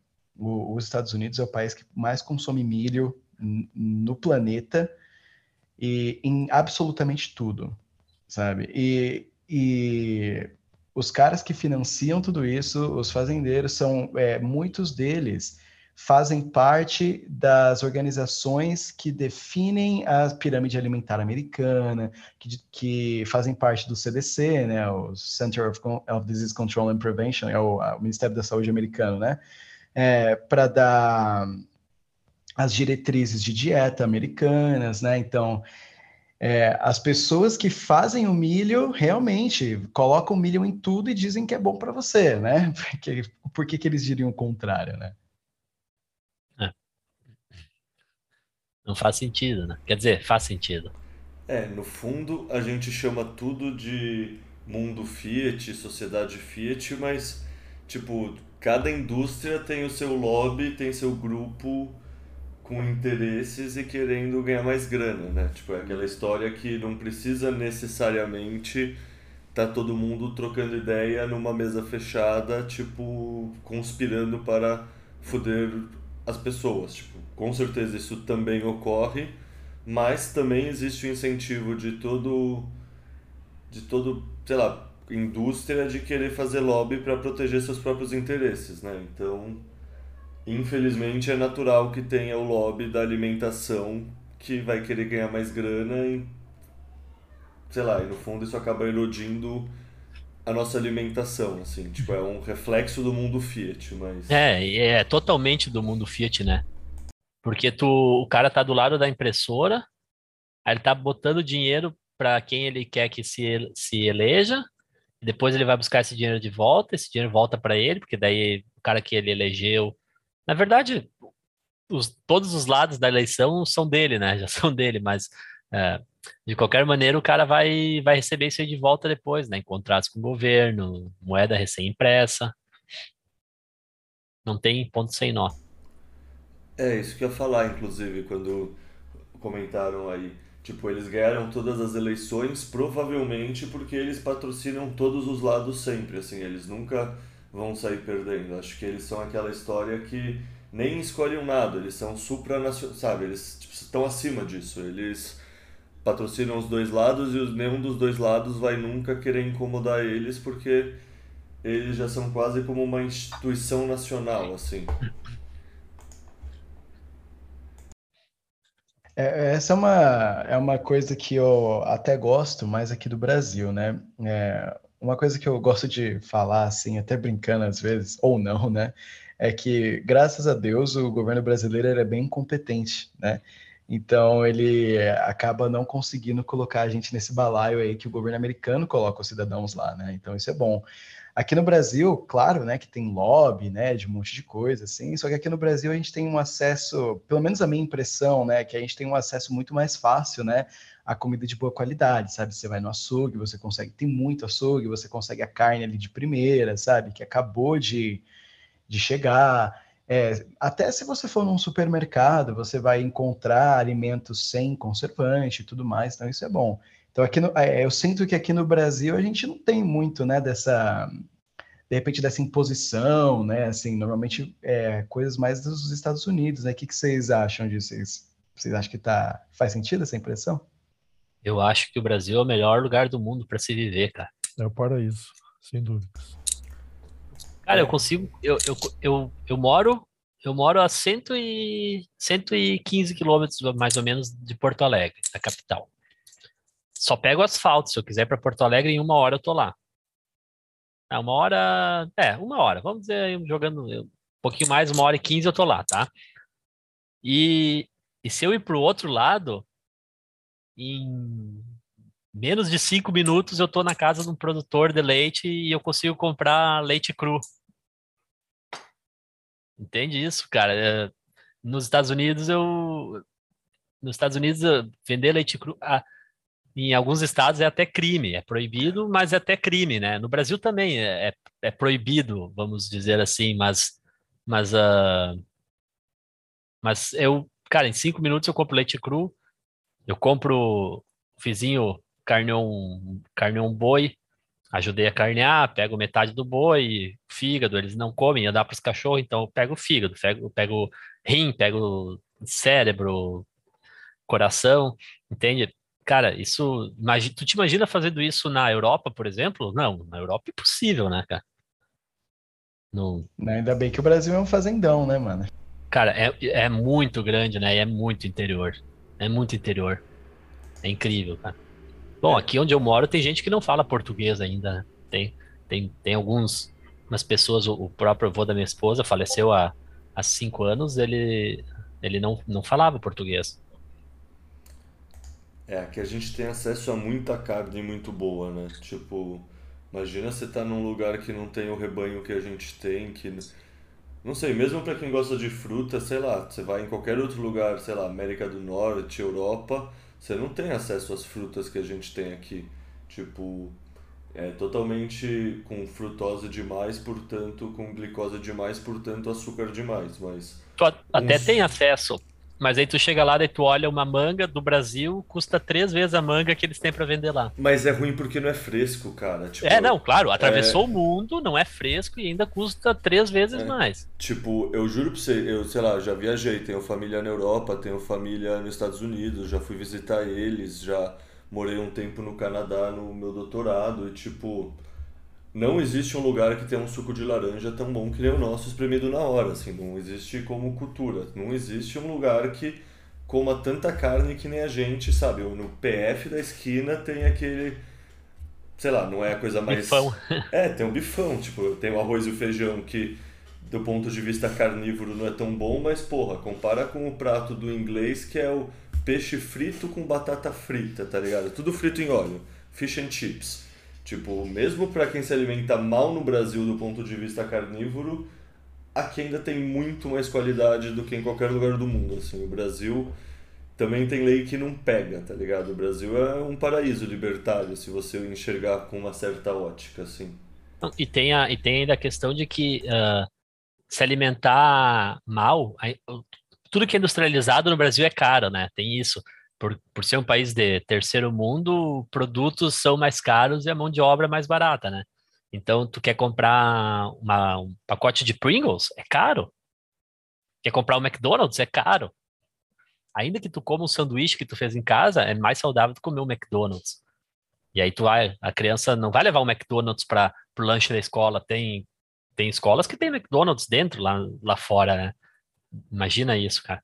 E aí, no fim, tu acaba se obrigando a comer um pouco melhor por causa do, do teu poder, da tua moeda e teu poder aquisitivo, né? Cara, eu fiquei um tempo, quando eu morei na casa da minha família lá no Colorado, nos Estados Unidos, fiquei dois meses indo pro colégio lá, isso no colegial. E dentro da cantina tinha Pizza Hut. E eu lembro, tipo, de comer Pizza Hut alguns dias, não tinha consciência alimentar nenhuma. E assim, você pegava um, um papel no pratinho de daquele meio que uma cartolina, aí o um pedaço, daí um papel, outro pedaço. Esse papel no meio ficava transparente de tanto óleo que tinha na pizza, sabe? Era tipo uma torta de pizza e óleo, assim, e queijo, pepperoni, assim. Tipo, delícia se eu usar minha memória Fiat, mas claramente não é um negócio que tem que estar tá no colégio, tá ligado? Tipo, claramente não é algo saudável. E é isso, é na cantina pro pessoal almoçar. Então compara isso com arroz e feijão e bife do boteco, que aqui a gente tem acesso a muita coisa que a gente dá como se fosse óbvio e assim no resto do mundo é zero óbvio. Não, aqui, na, aqui nas escolas, uh, a, a, nas escolas é comum ter no intervalo da, da aula arroz, arroz e carne, né? Carreteiro. É comum. Porra, já estamos há anos luz na frente de uma escola que tem um Pizza Hut, né? É, quando eu era moleque também, cara, na escola era, era coisa boa, era tipo frango, era carne, eu comia até fígado na, na escola, cara. Então, é, aqui no Brasil a gente tá bem nesse sentido. Imagina, né, cara, comer fígado na escola hoje, tu fala isso pra alguém, a pessoa, primeiro que ela tem nojo do fígado, né? E, e segundo que, cara, é, é meio que inconcebível, porque não é mais fácil comer uma bolachinha, uma bolachinha recheada, né? Pô, muito mais fácil. A minha filha, a minha filha vai nos lugares, aí a gente vai, ah, vamos fazer alguma coisa. É difícil a gente ir para a cidade assim, todo mundo fazer um, um, passeio, mas ela vai sempre no, no, no jiu-jitsu. E aí é, ela tem cinco anos, e ela vai lá no jiu-jitsu, acaba o jiu-jitsu, ela senta do meu lado e come dois ovos, né? É o pós-treino dela. E aí tu olha pro lado, cara, é bolachinha recheada, marshmallow, salgadinho, esses de saquinho, fandangos. É incrível, cara. As crianças. É, é, e outra, né? Elas estão o tempo inteiro comendo, as crianças. Parece pinto. Tem luz ligada, tá, tá, tá beliscando, né? Cara, deixa eu aproveitar essa deixa e puxar esse tema que eu tenho certeza que tem muito bitcoinheiro nessa faixa de 30 a 40 começando a constituir família. Como você cuida da alimentação da sua filha e sei lá, você tem outros filhos? Como você pensa, sei lá, na alimentação para a família, assim? Cara, isso não tem mistério. É só tu fazer alimentação baseada em, em animal. É só isso. A, a minha filha, eu não, eu não, eu não, eu acabo não fazendo assim uma dieta estritamente carnívora para ela. Eu deixo ela comer algumas outras coisas, por exemplo, o pão que a minha esposa faz. Uh, nem sempre é, é, é, pão de farinha de frango, mas, mas assim, não tem muito, porque assim, aqui em casa ela não vai abrir a, a geladeira e achar um iogurte do mercado, né? Ela vai abrir a geladeira, ela vai achar o iogurte de leite cru que eu mesmo fiz. Então, eh, se ela abrir a dispensa, não vai ter uma bolacha recheada, vai ter no máximo uma bolachinha de mel daqui do, da, da padaria da, da vizinha, aqui é tudo perto, né? Então, mas assim, a gente, o que que eu evito? Ah, tem vai pro vai para vamos para a cidade, tá? Vamos lá para a cidade, leva sempre um, um, bolo que a minha esposa faz, ela pode até comer, mas assim, basicamente o que ela come de lanche de tarde é ovo. É o lanche preferido dela, ovo. Aí ela gosta de linguiça. Linguiça seria o, o salame, né? Ah, não é a linguiça que ela de churrasco, que eu acho que para vocês fora do Rio Grande do Sul a linguiça seria o de churrasco. Para nós a linguiça é o salame, não tão defumado, né? Uh, ovo, queijo, isso ela come bastante, iogurte ela come bastante, eu faço, eu ponho um pouquinho de mel, às vezes a gente bate uma fruta junto, A gente deixa ela comer fruta à vontade também. Não, não. Eu tenho duas filhas, né? Mas uma tá fazendo introdução alimentar agora, tá com cinco meses, uh, fazendo introdução alimentar com carne, óbvio, carne e ovo. Depois frutas, vai mais para frente. E a então a minha filha mais velha é isso, cara, não tem mistério, é só mais ou menos ela come o que a gente come. E aí a gente deixa ela um pouquinho mais livre para comer frutas. Ela pode aqui no pátio pegar frutas, né? Ah, vai na árvore, pega, ela vai bastante na árvore, pega bergamota, né? ela gosta, banana também, ela pega aqui, a gente deixa sempre ao alcance, né? Hum, basicamente, a gente, assim, uh, deixa à vontade, quer comer, come. É, a minha filha, no caso, já, já é dentista, já está atuando na, na profissão e tal. Foi uma vida inteira também de alimentação errada, né? Seguindo a, a tradição dos pais. Não tem mais o que fazer. Agora é só ela por conta própria tentar achar o caminho. Mas o dentista já tem uma, uma predisposição negativa ao açúcar, né? Então isso é uma, eles já, já, tem um, já não gostam muito, né? Então eles não incentivam o consumo de açúcar. Provavelmente a filha, os filhos dela, quando ela tiver, ela vai fazer com. Eles vão comer menos açúcar do que as outras crianças, né? Assim espero. É. E, cara, é incrível, porque os pais acham que a criança tem que estar tá comendo o tempo todo. Mas a criança, ela não está comendo comida, cara, só está comendo coisa processada. Eu fico abismado quando eu vejo os outros pais, como eles como as, as outras crianças se alimentam, né? Mas, claro, né? Eu, nunca, eu não falo nada sobre isso com as pessoas, sempre fico bem quieto. É, só faz volume no, no estômago para ser processado. Pois é, cara. E aí as crianças, crianças, cara, as crianças estão sempre tomando remédio, estão sempre doentes. É, é incrível. Deixa eu aproveitar agora e fazer umas perguntas para vocês que eu anotei aqui. E aí, sei lá, respondam quem quiser sobre o que manjar desse assunto, que é, primeiro, sei lá, num, numa visão macro, vocês têm indicações de receitas para dieta carnívora? Porque a pessoa pode estar em casa escutando a gente e pensar, puta, que legal, isso parece interessante, mas eu só sei pôr a manteiga na frigideira e jogar um bife lá e deixar acontecer. Aí, ah, mas isso é, não, ah, desculpa. Pode continuar, pode continuar. E aí, em específico, a questão de como obter caldo, é a gordura com o caldo do osso e a banha, sabe? Como usar isso para fazer as receitas? Porque, tipo, beleza, as pessoas devem conseguir achar todas essas informações no Google. Mas mesmo assim, sei lá, ouvir de alguém que sabe fazer e manja e talvez tenha alguma dica ou outra que não seja óbvio, talvez ajude o povo lá em casa. É, eu, eu vou deixar o Stack falar da, da, das receitas de carnes, porque até agora eu tô fazendo só no sal e na pimenta mesmo, sem, sem muito segredo. Eu, cara, eu, eu, neste momento eu já comprei já as receitas lá do Paulo Nop, cara, que você falou. Ah, é? já, já achei um monte de receita legal que eu vou olhar depois. Mas cara, é incrível tudo que tem lá. É muito, cara, já achei bem legal já. Sobre o caldo de osso, é, eu comecei errado, tá? Então, é, eu acho que é interessante até para as pessoas que querem fazer isso. Primeiro, é, para que, que serve o caldo de osso? Né? Ele, é um, ele é uma receita que é muito rica em colágeno e, em resumo, ele é bom para os ossos, sabe? É, se você vê relatos de pessoas que tomam caldo de ossos, assim, é, normalmente é, é gente que tem dificuldade de andar, que, que aí agora está conseguindo, sabe? Gente que tinha problema nas costas, que agora não sente mais. É, gente que tinha osteoporose, que embora seja uma doença que não tem cura, ela, é, ela é, regride bastante, né, com isso. Então é bem legal. É, e no começo, o que, que eu fiz? Eu comprei osso buco, né, para fazer caldo de osso achando que dava para fazer caldo de osso com isso, mas não dá, né? O osso buco ali ele tem carne ainda, eu acabei queimando tudo e o cheiro tá na panela até hoje.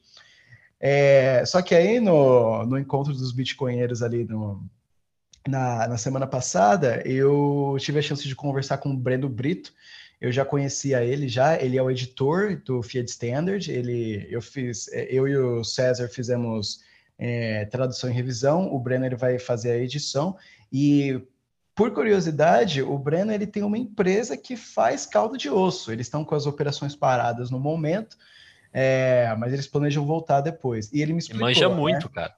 Ele manja muito, é. é... Primeiro, para você fazer caldo de osso, você consegue fazer com osso de qualquer animal, mas tem que ser osso, tá? O osso buco não é o suficiente. É, você pega o osso ou, ou os ossos, coloca tudo na panela, cobre de água e deixa na pressão. Quanto mais tempo ele ficar na pressão, melhor. É, se você tiver uma panela de pressão elétrica, vai ser mais fácil. Mas se você tiver uma panela de pressão convencional, você vai ter que tirar ele da, da pressão, assim, dependendo a cada meia hora, para você ver se ainda tem água lá. Se não tivesse, você vai ter que colocar de novo, senão as coisas vão queimar tudo e você vai cometer o mesmo erro que eu cometi. Eu fiz um aí na semana passada que ficou sensacional, que eu fiz com fêmur de boi. O osso de boi, ele é bem legal para você fazer primeiro. É, primeiro que eu acho que ele é, é bem mais fácil do que outros e também porque ele traz a banha, né? Não é banha, né? Sebo, né? Quando é de boi. Não, é, o é. sebo é o, seria o da carne, né? Que tu tira aquele que é o que rasga na mão.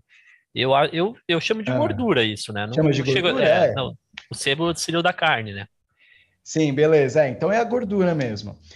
É, eu peguei o osso de fêmur, cara, ele não cabia nem na panela. Eu, eu postei lá no Twitter, tive que cortar o osso assim com serrote mesmo para ele para ele caber na panela, cobre de água, deixou na pressão e ele o osso de boi, quanto mais tempo ficar melhor. Eu deixei ele umas quatro horas assim na pressão, sempre abrindo para ver se ainda tinha água, se não colocava mais, né?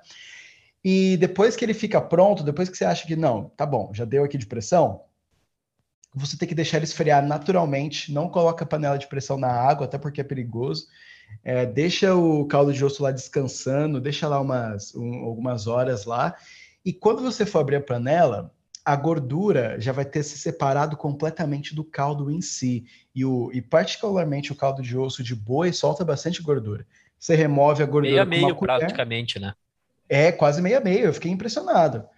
Você remove ele com a colher, assim, é bem fácil. É, a, a gordura ela tem uma consistência de manteiga depois que ela fica um tempinho fora da geladeira, assim, então é bem fácil de você tirar, guarda, né, a, a, gordura, e depois você coa o caldo de osso, porque normalmente sobra ali uns pedacinhos de carne, de nervo, que não é muito agradável de, de você comer depois. Coa o caldo de osso uma ou duas vezes, dependendo do que você quiser, e pronto, ele está pronto. O é, que, que eu descobri? Se você coloca o caldo de osso na geladeira, ele vira quase uma, ele vira uma gelatina sabe? A consistência de uma gelatina, só que uma gelatina com gosto de carne. Pode não ser muito agradável para a maioria das é, pessoas. É, inclusive, né? inclusive ali tu vai ver no, no, no, nas receitas do Paolo que tem gelatina de caldo de osso, né? Tu, tu saboriza é. ela e ela vira uma sobremesa.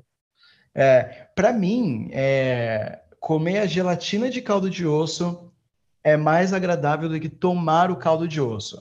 Porque quando você toma o caldo de osso, ele, ele tem um gosto de carne líquido que não é o que a gente está acostumado, sabe? Então ele tem, ele dá uma sensação muito estranha, assim, sabe? Quando você toma aquele negócio, uma bebida salgada, sabe? É, é, é diferente.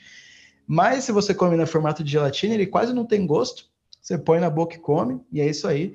E tem muito benefício, né? O caldo de osso. Eu até recomendo, tá? É, quem estiver ouvindo para pesquisar depois os benefícios do caldo de osso, que é, é impressionante. Se você. E, ah, diga.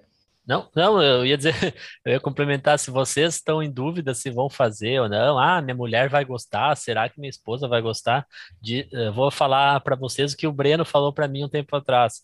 Diz para ela que é rico em colágeno e ácido hialurônico. Aí elas vão querer fazer caldo de osso.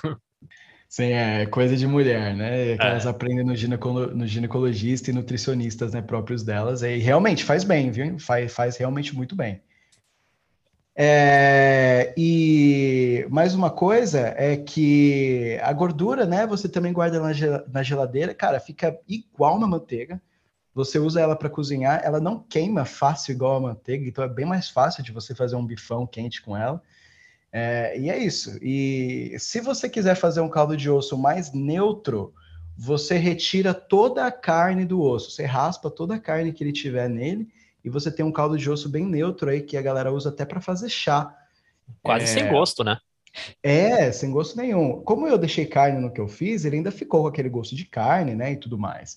É, mas o próximo que eu vou fazer, eu vou fazer dessa forma diferente aí, sem a carne, para deixar ele bem uh, neutrozão, assim. E, de novo, serve com qualquer osso, tá? O osso de boi ainda vai sobrar o ossão lá depois, que eu dei até pro meu cachorro, depois ele adorou. É, o osso de frango, ele sobra um pouquinho, ele, o osso de frango, ele quase que esfarela na sua mão, assim, e o osso de peixe, ele normalmente some completamente quando você deixa ele na pressão bastante tempo.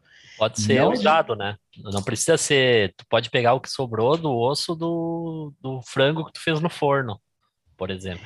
Isso, é, é muita... É, é... Tem uma, uma coisa que é interessante, um, um cara que fala disso no Instagram é o Liver King, ele posta em inglês, né? ele tem aquela ideia de você consumir o animal de, de focinho, focinho até o rabo, né? Isso. E, cara, quando você trabalha, quando você faz um caldo de osso, é isso. Você está aproveitando todas as partes do animal, sabe? Para mim, pessoalmente, isso é mais uma curiosidade. Teve até, foi uma experiência até um pouquinho espiritual, sabe? Que parece que eu estou honrando todas as partes do animal ali, sabe? O açougueiro me deu um osso de graça, um osso que ia para o lixo, sabe? E eu dei um uso para ele. Então é uma coisa bem interessante. Cara, é, é, eu concordo com isso aí que tu falou de honrar o, a morte daquele animal não foi em vão, né? Ele serviu para alimentar tu, tua família, as pessoas. Cara, uh, é aquilo que eu falei esses dias no Twitter: do, boi, do só não aproveita o berro. Aí alguém falou embaixo, acho que foi o Arábia que falou que hoje com o WhatsApp aproveita até o berro, né? Boa, ótimo. Sim. Cara, eu costumo coar o meu caldo de osso, ele quente ainda. E aí o que, que eu faço? Eu termino ele, eu coloco um pouquinho de vinagre na hora de fazer. Uh, e aí, quando ele tá pronto, eu tiro ele, deixo a panela sair da pressão. No que saiu da pressão, eu já abro ele e já passo para uma vasilha de vidro ou para uma panela e coo nesse momento. E aí, o que, que eu faço? O tutano que ficou ali, eu separo, guardo num potinho, e aí a gente usa para fazer sopa, fazer essas coisas. Então, eu tento ainda usar, porque a gente gosta de tutano. A minha filha adora. Quando eu faço carne que tem tutano na panela, ou subuco, alguma coisa assim, ela, ela pega e come o tutano, ela adora. Então, eu guardo e uso para isso. Até porque ele tem bastante nutriente também, né? Uh, e aí, eu já coo ele nessa hora que ele tá quente ainda. Ele já vai ficar limpinho, e aí tu põe ele nessa vasilha e eu ponho ela na geladeira. E aí depois que ele, se tu botar ele na geladeira, é, essa gordura ela vai ficar bem mais dura. Aí fica, tu tira com a mão assim, ela sai quase inteira, né? Dependendo do, da, do formato da tua vasilha, consegue tirar ela inteira, sai uma raquete assim inteira de, de gordura. É, sim, eu achei um pouquinho. É, é, pra, eu nunca tinha visto, né? Então, eu nunca tinha visto tanta gordura, sabe? E o que me impressionou mesmo foi que parece muito com manteiga, realmente. E agora eu tô, ao invés de usar manteiga para cozinhar, agora eu tô usando essa gordura. É, não experienciei nenhum tipo de diferença no gosto das coisas, tá? É, eu tava cozinhando com manteiga, manteiga mesmo, de boa qualidade, e agora usando essa gordura, não sem diferença. É, só que é mais saudável, né? Não tem conservante, né? Então isso é. É, isso é, é, claro, se tu compra manteiga no mercado, né? Prefiro usar, usar essa gordura daí. Do, do osso, né? E, só é, uma parte do osso deu muita coisa, então. É, eu faço duas vezes por semana, mais ou menos, aqui. A gente usa em caldo, em molho, no leite a minha esposa põe no, no, café dela, a minha filha eu ponho no leite da minha filha, no café da manhã dela. Uh, cara, a gente usa para tudo mesmo. Pode tomar cru, que nem o, o, o Libertor. Cru não, uh, só aquecer, né? Puro, só aquecendo ele. Que nem o Libertor fez o jejum ali de, de várias, vários dias. Tu pode usar ele no jejum também, né? Uh, ele não vai, não chega a ser uma, uma alimentação, né? Cara, ele é é, é bem bom. Tu, a gente usa bastante para várias coisas. Nossa, faz é, molho branco Breno... para comida. Deixa eu aproveitar essa ponte só para fazer uma pergunta que. Tipo, eu sei a resposta, mas eu acho que talvez o pessoal de casa não saiba. O que, que é leite cru? E, tipo, o que, que vocês querem dizer quando é leite cru e leite não cru? Para mim, bom, vou responder. Leite cru é o leite como ele sai da vaca. O que que acontece? Que hoje o leite ele é homogeneizado, né? Ele, eles vão pasteurizar ele, que é levar ele até uma certa temperatura e resfriar ele. E ainda tem o UHT, que vai levar ele numa temperatura ainda mais alta, que vai matar algumas, uh, algumas bactérias do leite. E, na verdade, tudo isso é por conta das, das exigências sanitárias de tuberculose e brucelose, né? Mas uh, isso, na verdade, eu vinha descobrir há pouco tempo, seguindo no Twitter, inclusive, indico aí para quem quiser seguir para ficar por dentro desse assunto, o Max Marandino. E ele fala bastante sobre isso. E basicamente o leite cru é isso, é o leite que saiu da vaca. Sem, sem nada, do, do jeito que ele saiu da vaca, é consumir ele. É, eu não tenho acesso, né, infelizmente, a, esse tipo de leite, então, é, quando eu ainda quero tomar alguma coisa, eu opto pelo leite integral, tá? É, de supermercado mesmo. E eu gosto principalmente da marca Piracanjuba, porque quando você olha o rótulo ali é que tem menos uh, conservante, esse tipo de coisa. É, eu uso para fazer principalmente queijo em casa. Eu, ultimamente eu não tenho tomado muito, mas agora que eu descobri que dá para colocar calda de osso no leite, eu vou fazer essa também, está? Que é uma boa ideia. Sim, dá para botar em tudo, né? E eu acho que o, a canela do boi, acho que é o, o fêmur, no caso, que tu pegou, seria mais em cima, né? Onde teria mais carne. Mas se tu pegar a parte mais da canela, do, do garrão e da canela do boi, tu vai ter um caldo mais, mais neutro ainda, com menos sabor ainda, menos gosto. Eu no meu eu coloco coloco deixo tudo, deixo cartilagem, deixo tendão, o que que tem junto ali eu ponho na panela. Não não dou muita bola para isso. Rótula do joelho, isso aí tudo eu deixo. É, eu também, eu pego, fervo tudo, né? completo. Até comprei uma serra fita para fazer a coisa caber na panela. Bom demais. É, eu cubro de água, boto um sal, um, um temperinho, né? Um, ah, digamos, uma cebola e um, um dente de alho. Fervo tudo e tomo do jeito que está ali, né? né? Inclusive as cartilagens, o tutano, tudo. Vou, vou limpando o osso com a própria faquinha. Né? Não, não filtro, não faço nada. E a, a parte da carne, geralmente, a maioria das vezes é inteirinha, né? Frita em, em banha de porco só com sal. Às vezes eu pico ela, boto um pimentão amarelo ou vermelho, ou um tomate, né? Varia, varia um pouco, né? Mas a maioria é simplesmente só a carne com sal. Esse é o modo que, que eu faço. É o que eu faço aqui também, basicamente todos os dias. Carne, banha e sal. Cara, não tem. eu, não, eu não consigo enjoar disso, pelo menos. E olha que eu como carne, banho e sal a vida inteira, né? Não, não dá para enjoar, realmente. O que é legal. Vai lá. O, o primeiro dia que eu fiz, é, aliás, na, comecei a dieta na segunda, na terça-feira de manhã, eu levei meia hora para comer aquele pedaço de carne. Saboreava cada pedacinho. Foi incrível é legal também de desco ir descobrindo os pedaços de carne que tu não conhecia antes. Que, porque o que, que acontece? Quando a gente vai no açougue, é picanha, alcatra, uh, costela. Contra filé também. Contra filé, filé, essas car carnes mais, mais refinadas e tal. Mas, porra, o boi é enorme, né, cara? o boi é, é grande. Exato. exato. Agora tu só tem que variar nos cortes. Dá para inventar coisas também. Eu, eu para mim, o, o, é o, diariamente é o café com leite aí, que é. Só que, claro, eu tenho tempo de fazer, né? Entendo que tem gente que não tem esse tempo. Nesse caso, pode ser. Até um amigo meu pediu para comentar sobre isso, para quem não tem muito tempo e tal, o que que, o que fazer, né? Tem. Eu posso indicar ainda mais uma pessoa também no, no Instagram, a Jade Soler. Acho que tu comprou ali o curso, é, é a Jade Soler e o Paulo Knop, as receitas ali que tu compraste, Rodrigo. Isso, é os dois, isso é, mesmo. É, o Instagram dela é muito bom, é muito bom mesmo. E aí, se tu vai olhando os stories dela, ela vai dando dicas assim do dia a dia, né? E aí, eu acho que eu não, eu não, não posso dizer assim com propriedade porque eu não faço, mas o que eu vejo é que ela fala sempre muito da carne moída para quem precisa congelar e fazer uma, uma carne rápida. Porque congelar um bife já cozido, já assado, uh, frito, ele fica mais seco. Agora a carne moída não, tu põe um pouquinho de água ou um pouquinho de gordura na panela, ela já já desmancha ali, já, já pode consumir, né? Já fica mais fácil. Ela faz os, as marmitas dela uh, para semana, ela faz no final de semana e deixa cada uma para cada dia da semana. É uma opção também, né, para quem não tem muito tempo, que tá na correria aí do dia a dia.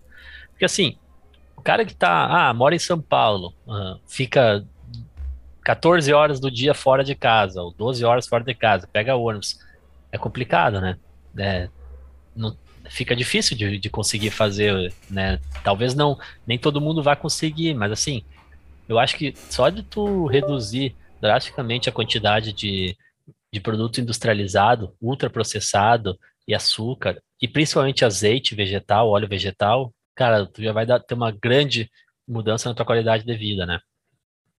É importante mesmo. Agora, a questão da carne congelada ou não, é, até agora eu não usei carne congelada, né? Eu vou lá, compro uma quantidade, sei lá, meio quilo, um quilo, né? É, e eu uso ali na hora, né? As, pô, cinco minutos a minha comida está pronta. é incrível, né? A diferença. Né? Tem, tem, uma, tem um, uma coisa também que a gente sempre fica com muito medo de carne estragada, né? Eu compro, eu compro geralmente assim, seis, oito quilos de carne por vez, né? E consumo durante a semana. Uh, tenho acesso fácil também à carne, à carne direto de, do, ou quando agora a gente não tem mais. Quando eu era há tempos atrás a gente tinha nossas próprias cabecinhas de gado e a gente carneava nós mesmos, né? Hoje eu não tenho mais isso, mas uh, por enquanto espero em breve retomar. Uh, mas eu tenho acesso a vizinhos, né? Ah, vai carnear um boi, eu fico com metade, vai carnear um porco, eu fico com metade.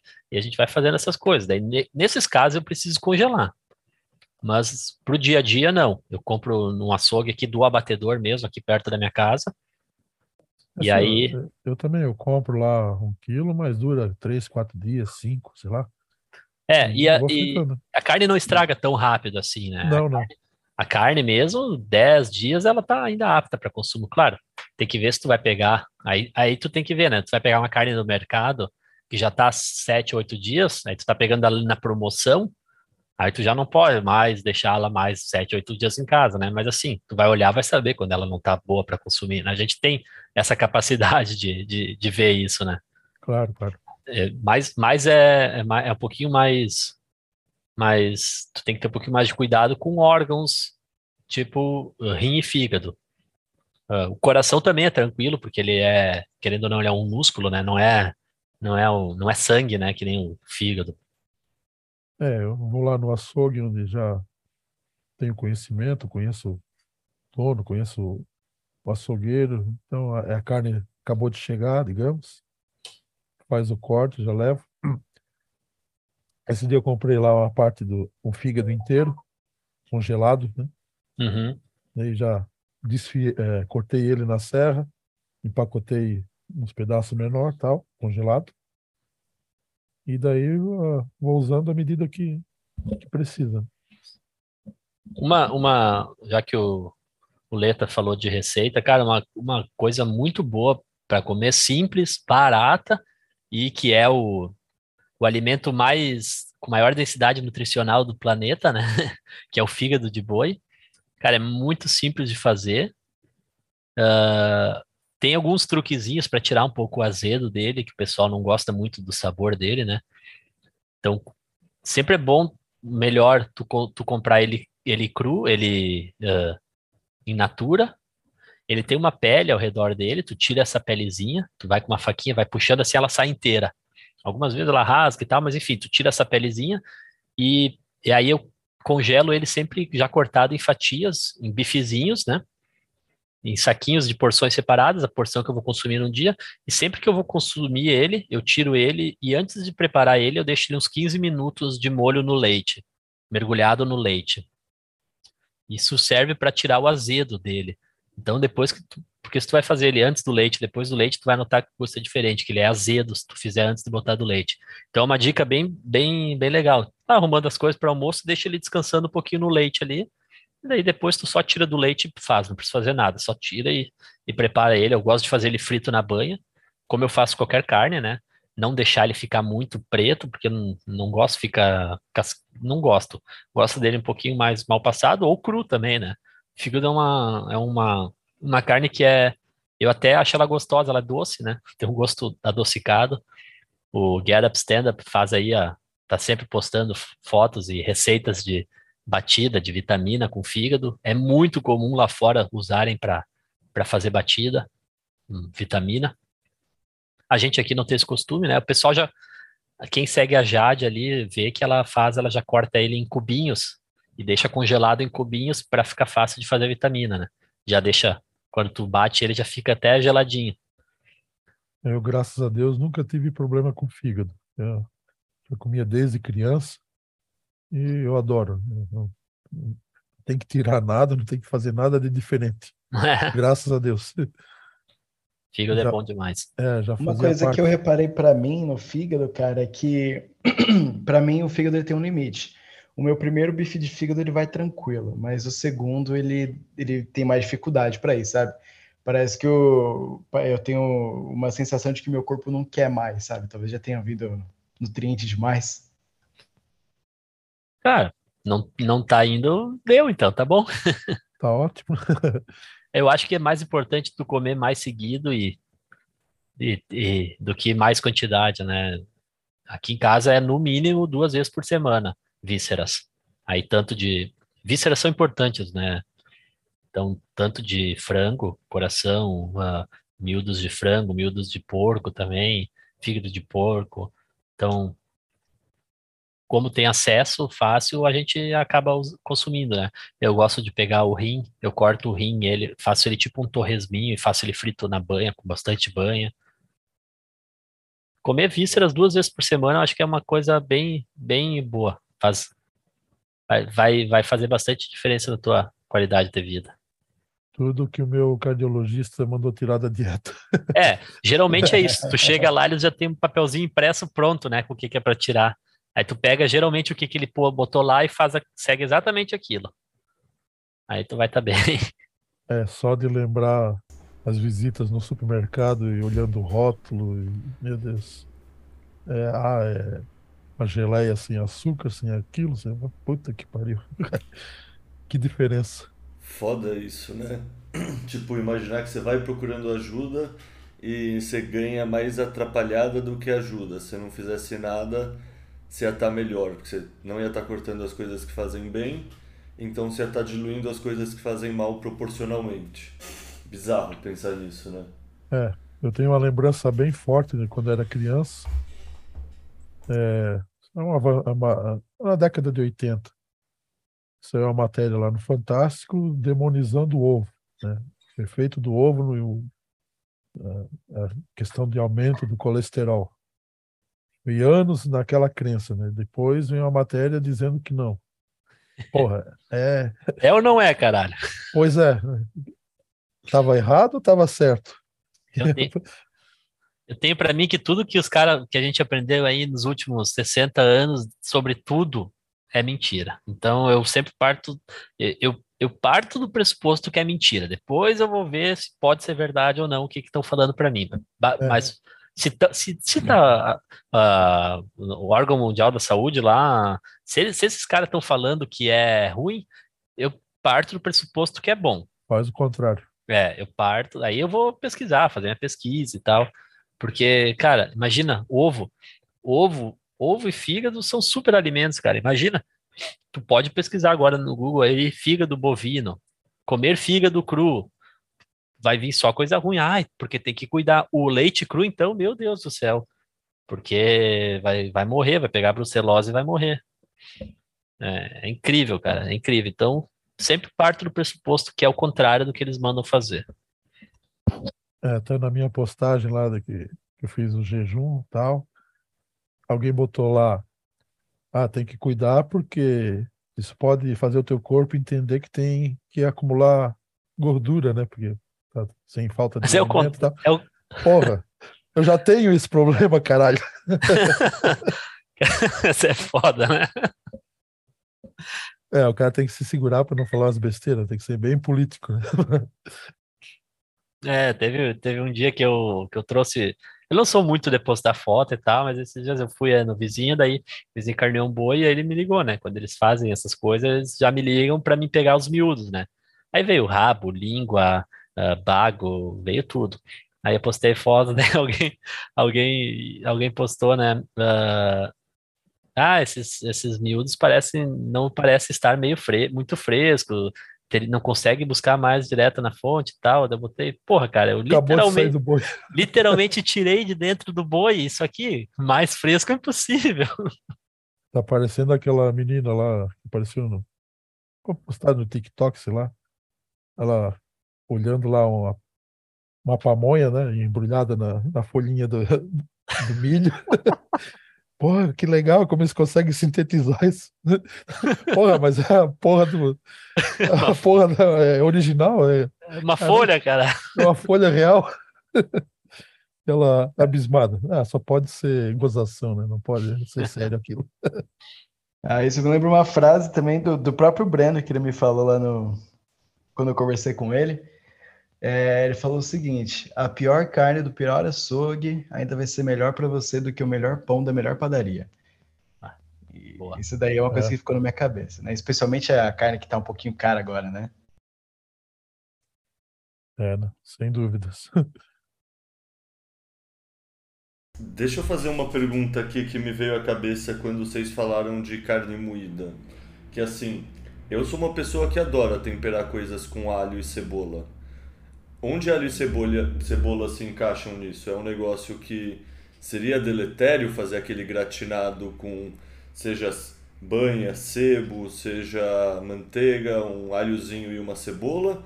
Isso é negativo ou isso não dá nada? Ah, na minha opinião, é benéfico. Ah, cara, eu, o que eu digo é o seguinte, né? Não existe uma regra do clubinho do carnívoro, né? Então, porra, tu gosta? Faz. E eu, eu não tô mais muito fã da cebola, eu sempre gostei de fígado cebolado. Mas há poucos dias atrás eu fiz fígado cebolado porque me deu vontade de comer fígado cebolado. Aí eu fiz fígado cebolado. Agora, a, a cebola, querendo ou não, é um tubérculo, né? Vai, ela tá cheia de, de defensivos químicos e coisa, né? O alho já é um pouquinho menos, mas aí, porra, vem o alho da China, né? Bom, pois é. Mas assim, cara, eu não condeno, não. Eu acho tranquilo. A gente usa alho aqui em casa, claro.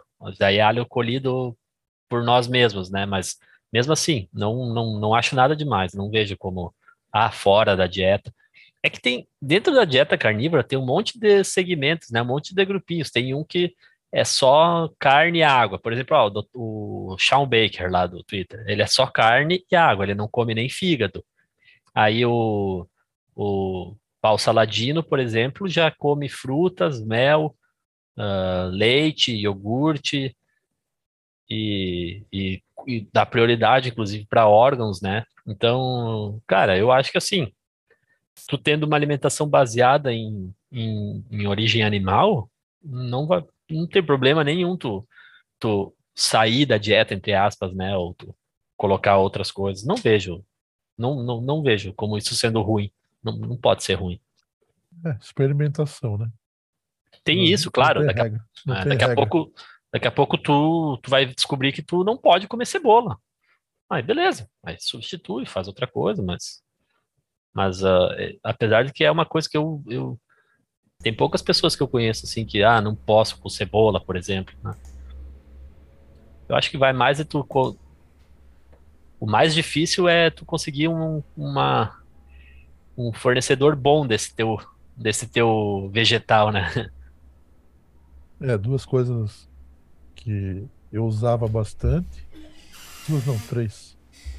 Era o vinagre de maçã, né? Que era bom para. que é rico em potássio. Isso é bom para pressão alta, né? Para regular melhor tal. Outra coisa era o alho também. E a manga também. Né? Então, os três alimentos que eu usava bastante né, antes. Né? Agora cortei, né? Tô só na carne para graças a Deus tá, tá dando certo. É, eu comecei só na carne, só eu fiz até sem nem sal, né, no começo, para ver qual era o gosto mesmo, né, porque essa ideia de testar, o que, que funciona, o que, que não funciona. Aí eu adicionei o sal, e agora uma coisa que para mim não pode faltar na carne é pimenta do reino. Nossa, eu adoro. E eu também gosto de combinar a carne com tomate também, é uma fruta aí que eu... É a fruta que eu acho que eu como com mais frequência aí, o tomate. Assim, eu acho que vai, combina bem aí com, com carne. É, mas é, eu acho que é coisa de testar mesmo, você viu? É, a minha mãe gosta muito de carne com alho, eu não gosto muito de alho, não é muito para mim, mas cebola eu gosto bastante. Não utilizei ainda, ainda tô sem cebola, é, mas eu acho que é questão de testar. Vai puro primeiro, depois você vai colocando as coisas para ver o que, que você gosta mais. É igual o Stack falou, não tem regra, né? O, o, o Liber também, você pode, vai comendo aí, vai testando para ver o que, que funciona. E sobre o sol? Eu tomei também como hábito diariamente, né? Tomar o sol do meio-dia, fico aí uns 40, uma hora. Já aproveito para ler um livro, pôr a leitura em dia, né? E dá uma diferença enorme. É, Pena que teve um, bastante dias aí com tempo chuvoso e nublado, mas também é outro hábito que não vai morrer nunca mais. Né? É importantíssimo, né? E como tem sido? Porque, assim, pelo que eu entendo, você acabou de começar a adotar essa dieta, então, não sei, eu já ouvi aquelas histórias do pessoal que. E agora eu não lembro se você comentou como estava antes sua alimentação em relação ao óleo vegetal mas porque tem essa, esse relato de que pessoas que tomam sol e que não comem óleos vegetais não se queimam da mesma forma. Você está sentindo isso nesse hábito novo de ficar no sol ao meio-dia? Olha, eu tô mais moreno, mas não nada grave, né? Por enquanto. E olha que eu fico ali diretamente exposto, né? O não, tá mas tá moreno é saudável, né? A questão sim, é sim, você sim. não fica aquele vermelho camarão assim, tipo gringo, não, não. gringo no Rio de Janeiro. Não, não. Por enquanto não. Graças a Deus, tá tranquilaço. Para mim também, eu tenho tomado mais sol. Sempre gostei, agora eu tomo mais ainda. É, acho que foi na, numa, na última quinta-feira que foi feriado aí um tempo atrás, eu já tinha começado a dieta eu tirei um, a manhã inteira para ir andar de skate aqui por aqui na, na cidade, né? Andei sem camisa a manhã inteira, foi, foi das nove ao meio-dia e eu nunca fiquei tanto tempo no sol sem me queimar. Isso foi uma coisa que eu reparei, eu estava prestando atenção, né? Eu já tinha feito isso depois de ouvir os podcasts com o Bit Silva. Isso para mim foi comprovado, pelo menos para mim. Exato. Para mim também tá. Tô embaixo do sol ali. Em outras ocasiões, eu acho que seria muito diferente. Eu não sei dizer há quanto tempo eu não uso protetor solar, então para mim, eu para mim sempre foi meio tranquilo isso. Boa, para mim isso é uma informação que é muito bom saber, tipo, é algo que sei lá, sabe aquela pessoa que diz os médicos que tem histórico de câncer de pele na família tudo mais? Então é um bagulho que eu sempre evitei, assim. Sei lá, eu sempre gostei de pegar o sol da manhã até umas nove, nove e meia, e aí mais final do dia, assim. No resto, sei lá, chapéu, manga comprida tudo mais. E é um bagulho dos que mais me motiva a começar realmente a adotar e não só falar a respeito, porque eu confesso que eu faço muito mais jejum do que consigo me alimentar só de carne, muito mais porque eu não tenho o hábito de cozinhar, assim, e fora de casa é muito mais difícil você comer só carne, né? Não, tipo, ou você vai num self-service que tenha só isso e consegue ter acesso só a isso, ou você tá meio que obrigatório é uma palavra ruim, mas tipo, vem o arroz e o feijão no prato, eu tô com fome, eu como, sabe? Mas não sei, é um negócio que me chama atenção, assim, tipo. O, o Paul Saladino, ele surfa também, né? Ele mora na Costa Rica, se eu não me engano. E aí, se tu acompanhar ele, tu vai ver, ele, ele surfa também, ele sempre fala, ele não usa nada de protetor. E assim, teu corpo hum, é dourado que eles falam, né? Não é. E, e ele não é latino, nada, né? Aparentemente. E... É. É, então, eu preciso testar isso empiricamente. Acho que esse É, vai ser... devagarzinho, é. Ah, primeiro muda a alimentação, depois faz um teste assim pra ver se o corpo tá ligeiro, tá esperto, assim. Vai surfar o meio-dia sem camisa no verão. Cara, assim, uh, eu não acho que, que, que tu vá sentir em questão de um mês, sabe? Acho que se tu já não consome azeite, essas coisas há algum, há algum tempo, é, é que tem uma explicação de que o azeite ele tem ele, ele, ele tem uma ele vira plástico, né? Uma espécie de, poli, de plástico no corpo, né? Tro, trocando em miúdos é isso, né? Mas não é não é bem isso. Pesquise, não eu não tenho exatamente, não posso dizer com certeza como funciona, mas diz, de, diz que é isso que faz a inflamação e que é ele que fica vermelho embaixo da tua pele, né? Que faz essa oxidação da tua pele. É, o Bit, uh... o Bit Silva explicou, tem alguma coisa a ver com a degradação do óleo em si, mas eu não lembro. Tipo, isso entra na membrana da célula. É, eu não sei explicar direito, mas alguma coisa nesse sentido que você está explicando mesmo. Mas, cara, sim, acho que acho que se tu só não consome, só de não consumir azeite, tu já pode começar devagarzinho. Tu não precisa mudar para uma dieta carnívora para daí pegar sol, sabe? Vai fazendo, vai botando, porque é, é que nem uma musculação, né? É, é, é Onese, né? Que, que o Vit Silva explicou como é que funciona. Ornese, é. Or, Ornese, isso. Cara, eu acho que é, que é, é treino, é exposição, é, é machucar o teu corpo e ele criar casca, sabe? vai, de, vai aos pouquinhos e cada vez uh, gerando um pouquinho mais de estresse, cada vez talvez se expondo um pouquinho mais. Eu acho que isso é mais tranquilo do que parece. Ah, essa mudança, sabe? É mais tranquilo do que parece mudar isso. Eu tenho, eu tenho um amigo meu aí de São Paulo e tal. Uh, fui na casa dele agora há pouco tempo atrás e sempre comeu muito azeite, a dieta Fiat tradicional, e nunca usou protetor. ah, eu não acredito nisso, e nunca usou, e sol do meio-dia, tudo isso, e, e, e, o cara, alimentação padrão, alimentação fit, muita massa, muito azeite, agora ele tá mudando, agora ele tá, tá virando carnívoro também. Começou comprando a panela de ferro, né? e aí, cara, e ele não se queima assim, ele é dourado, pele dourada e sempre consumiu muito azeite. Eu acho que é mais a questão de, de condicionar o teu corpo. Claro, se, a, se tu não consumir azeite, fica melhor ainda, né? Faz mais sentido ainda, mas. Justo, justo. Ô galera, deixa eu falar pra vocês. A gente já tá aqui há duas horas e pouco, então, sei lá, eu já esgotei toda a pauta aqui que eu tinha anotado. Então, passando a bola para vocês em específico, vocês sentem que tem alguma coisa que a gente não cobriu e que valia a pena a gente ter cobrido? Coberto, sei lá? Tipo, tem algum tema que falta comentar? Eu, um, eu acho que tem um obstáculo daí, né, que algumas pessoas podem encontrar para adotar essa ideia de uma dieta mais carnívora, né, que realmente é o preço das coisas, né? Uh, a carne, infelizmente, está tá bem cara, né? Muito mais cara do que jamais foi hoje aqui no Brasil.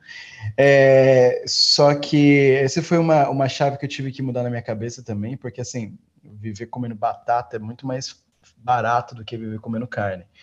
Então, é, no açougue, eu já fiz as contas no mês aqui, eu vou deixar pelo menos uns 600 reais no açougue, no açougue esse mês, sabe?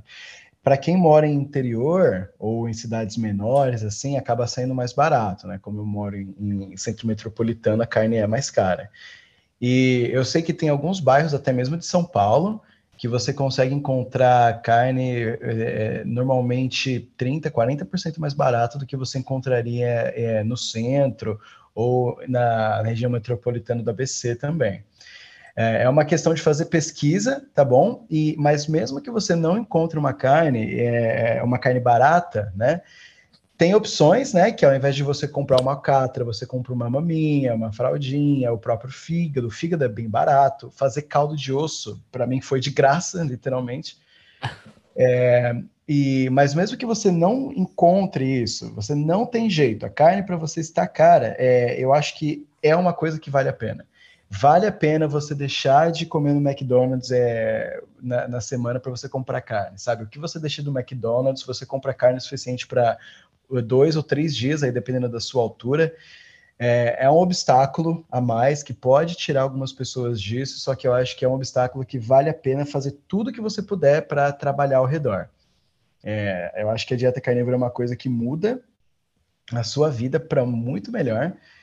E se você tiver como é, trabalhar com isso, cortando algumas coisas aqui e ali, eu, eu pessoalmente cortei Netflix, todos os serviços de streaming, para poder ajudar aí no meu consumo de carne no mês, porque para mim eu acho que vale mais a pena. Mas mesmo assim, é, de repente, é, alternar com o consumo de ovo também ajuda muito. O próprio caldo de osso é muito bom. É, o frango não é a carne mais nutritiva no mundo, só que de repente intercalar ele com a carne vermelha vai te dar uma proteína interessante também. A carne vermelha Porco. é a melhor de todas. Porco também ajuda bastante, normalmente é mais barato, é. É, se você comprar cortes inteiros, carnes inteiras, é, sai muito mais barato do que comprar ela já cortada. Às vezes você pode pegar uma costela assim inteira, deixa no forno e você fica ali comendo ela dois dias também. Então tem opções, tá? Eu sei que o preço pode parecer assustador no começo, só que é uma coisa que dá para trabalhar. Eu acho que eu, na minha experiência, é mais barato tu viver de dieta carnívora do que de dieta Fiat. Principalmente que você para de sair para comer, né? É, tem isso, né? Eu, aqui a gente nunca teve muito esse costume, mas, mas isso para quem mora, em, quem costuma fazer isso é realmente, isso é uma grande diferença, né? É uma diferença que com a dieta carnívora você come menos vezes, né?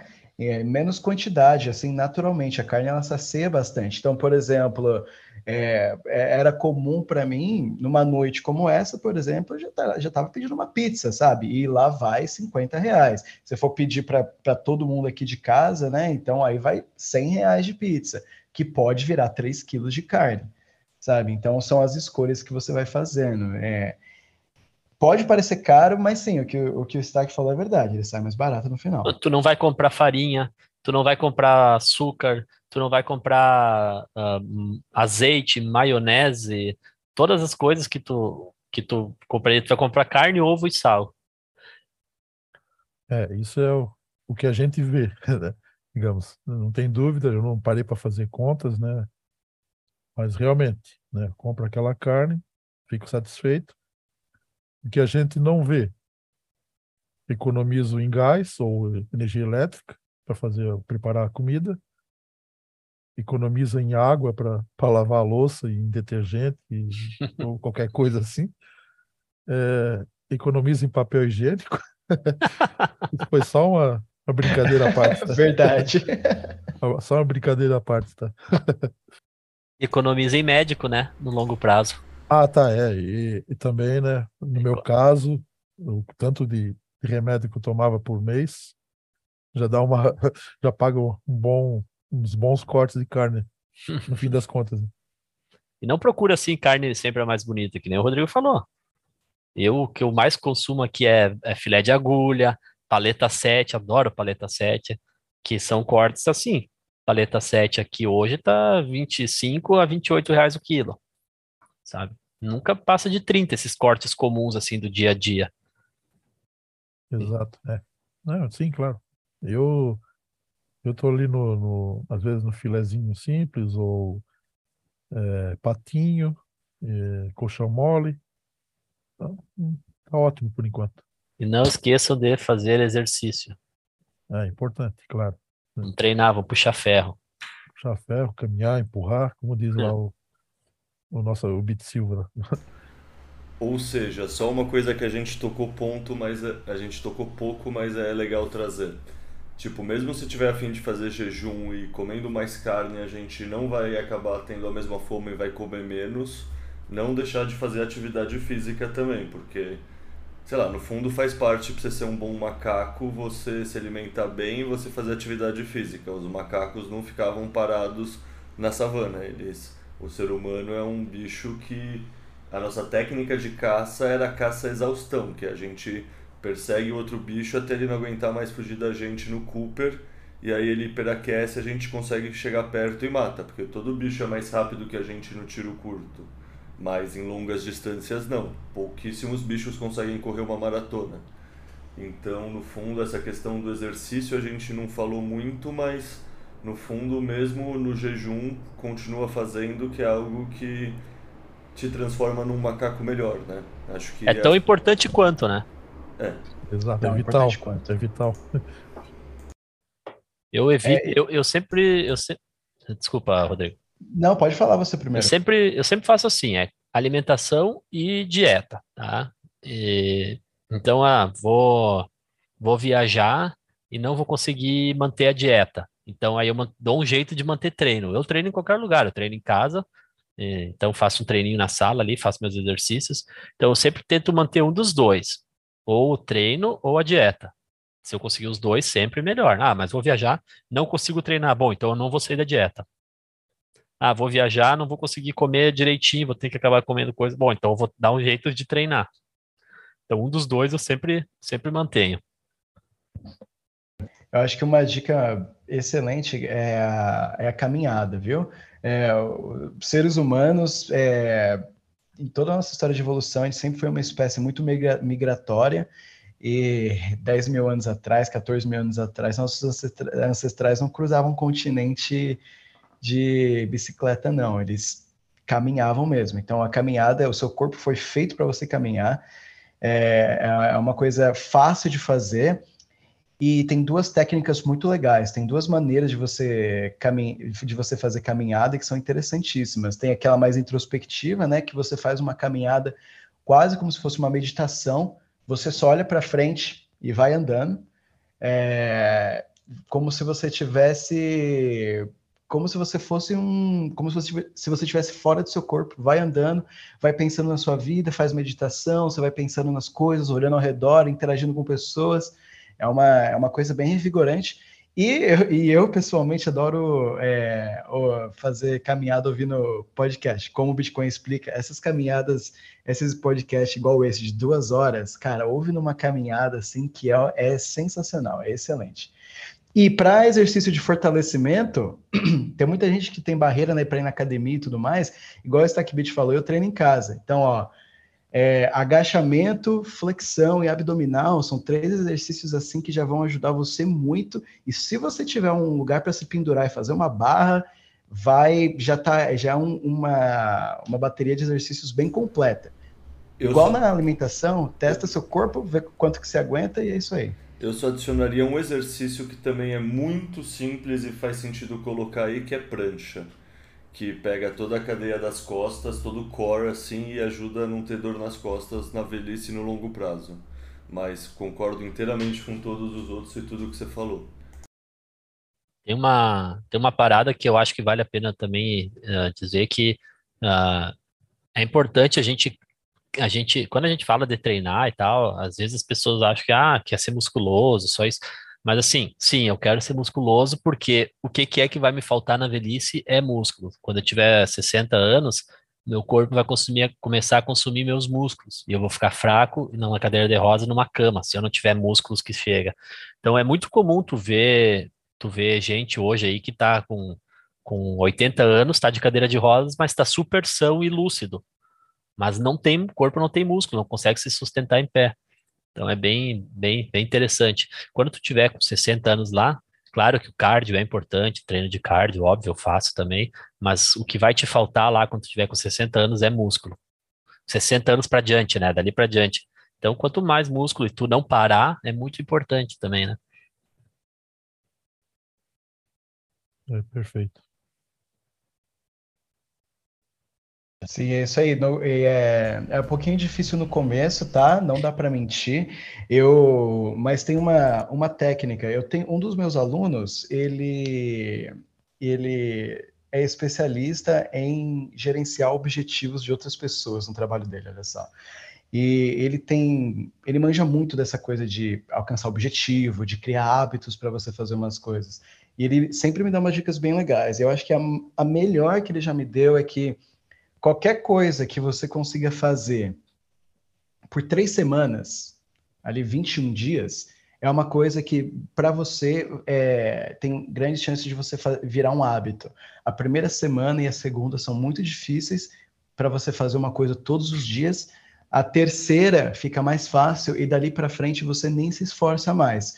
Para mim foi isso na caminhada. A caminhada virou um hábito para mim é muito fácil, eu caminho a qualquer hora, em qualquer tempo. No começo tinha que estar tá o sol brilhando perfeito, nenhuma nuvem no céu. Eu tinha que estar tá com meu tênis limpo e com minha bermuda lavada para poder caminhar direito. Hoje eu consegui caminhar qualquer tempo, qualquer sapato. Se eu tiver que caminhar descalço na rua, eu caminho, porque é uma coisa que para mim já virou realmente um hábito aí.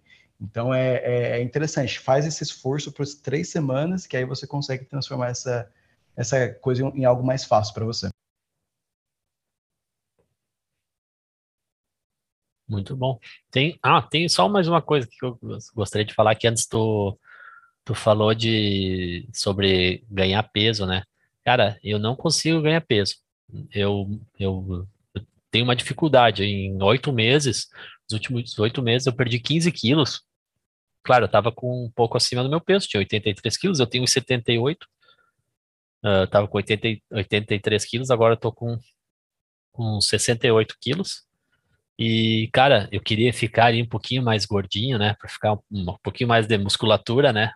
não consigo, cara. Ó, eu como aí para um para um quilo de carne por dia para mais e, cara, não engordo. Como bastante gorduras, bastante panha, eu não consigo engordar assim de ganhar peso como eu gostaria. Aí quando eu falo com as pessoas, ah, ah pois é, não, não tô ganhando peso, tô, tô sempre igual, Claro, esse é o normal do meu corpo, né? A primeira coisa que as pessoas falam, ah, tem que comer massa, tem que comer pão, comer arroz, cara. Coloca uma sojazinha na sua alimentação. É, isso, isso aí, aí vai Volta para o mundo Fiat. É, é, daí vai, né?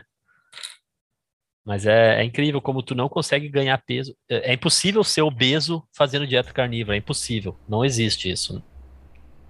É, eu lembro na minha juventude, eu comia pra caralho e não engordava também. Só que depois uh, casei, daí para tudo, né? Baixa atividade física e tal. Só comendo, comendo, comendo. Né? Chegou onde chegou. Eu vejo as fotos antigas lá, pô, parecia um pavio.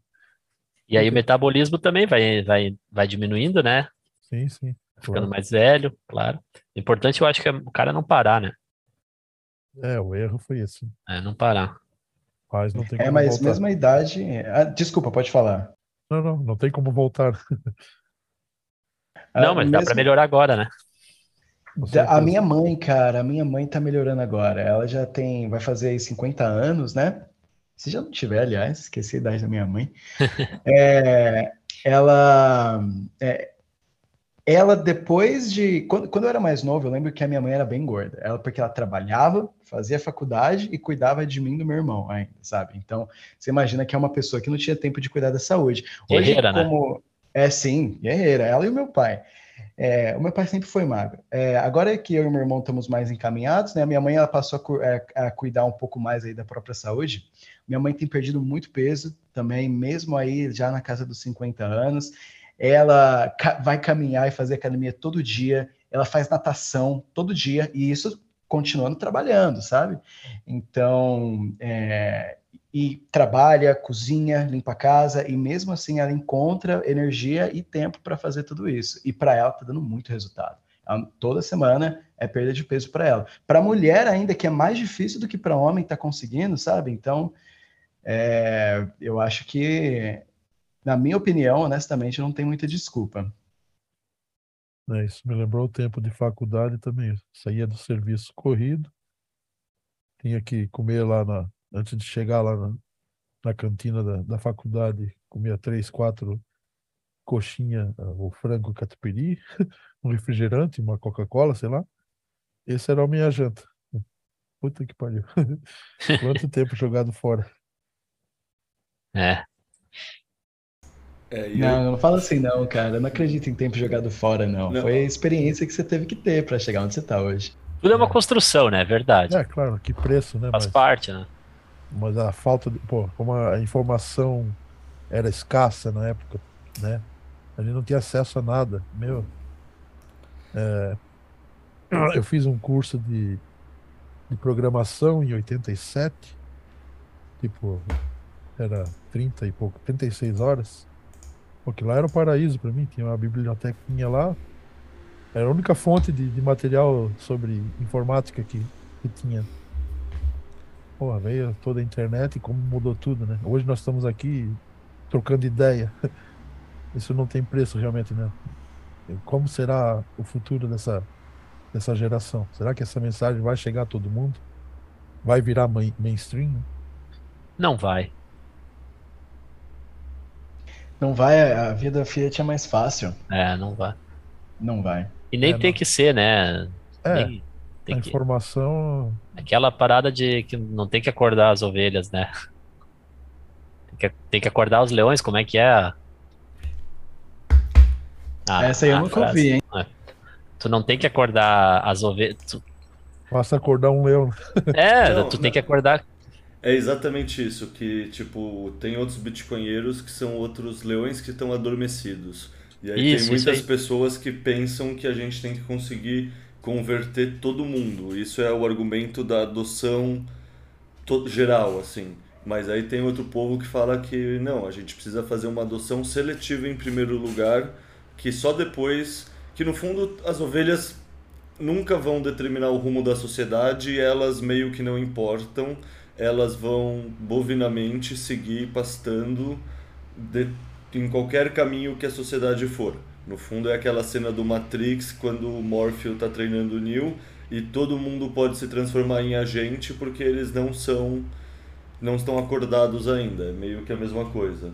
Isso é um negócio que puta É, entender bem, é, entender esse pensamento tirou um pouco minha angústia de que, caralho, tem muitas pessoas que a gente não vai conseguir acordar. E, tipo, tem mesmo, mas na verdade isso não é tão negativo. Tipo, nosso trabalho é acordar os outros leões que estão adormecidos e não todas as ovelhas. Isso, é isso aí. mas é legal ver alguns acordando e espalhando a palavra, né? É, é muito gratificante. Você, é, Leta é um, né?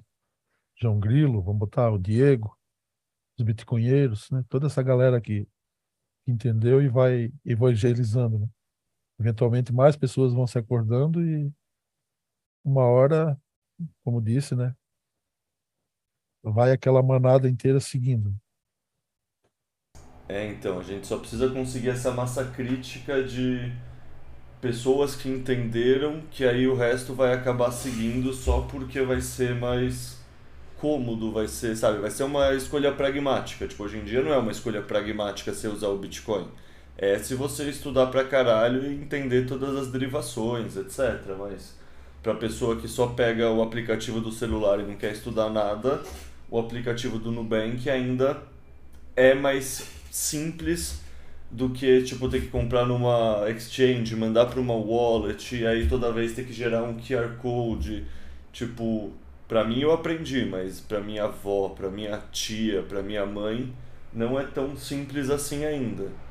Então, esse é um ponto de vista da adoção seletiva que torna o trabalho menos impossível, vamos falar assim. Tipo, é educar, mas é educar que a gente está no começo da bola de neve. A gente não precisa ainda estar buscando o resultado final. A gente está no começo da bola de neve, a gente precisa contribuir para essa bola aumentar.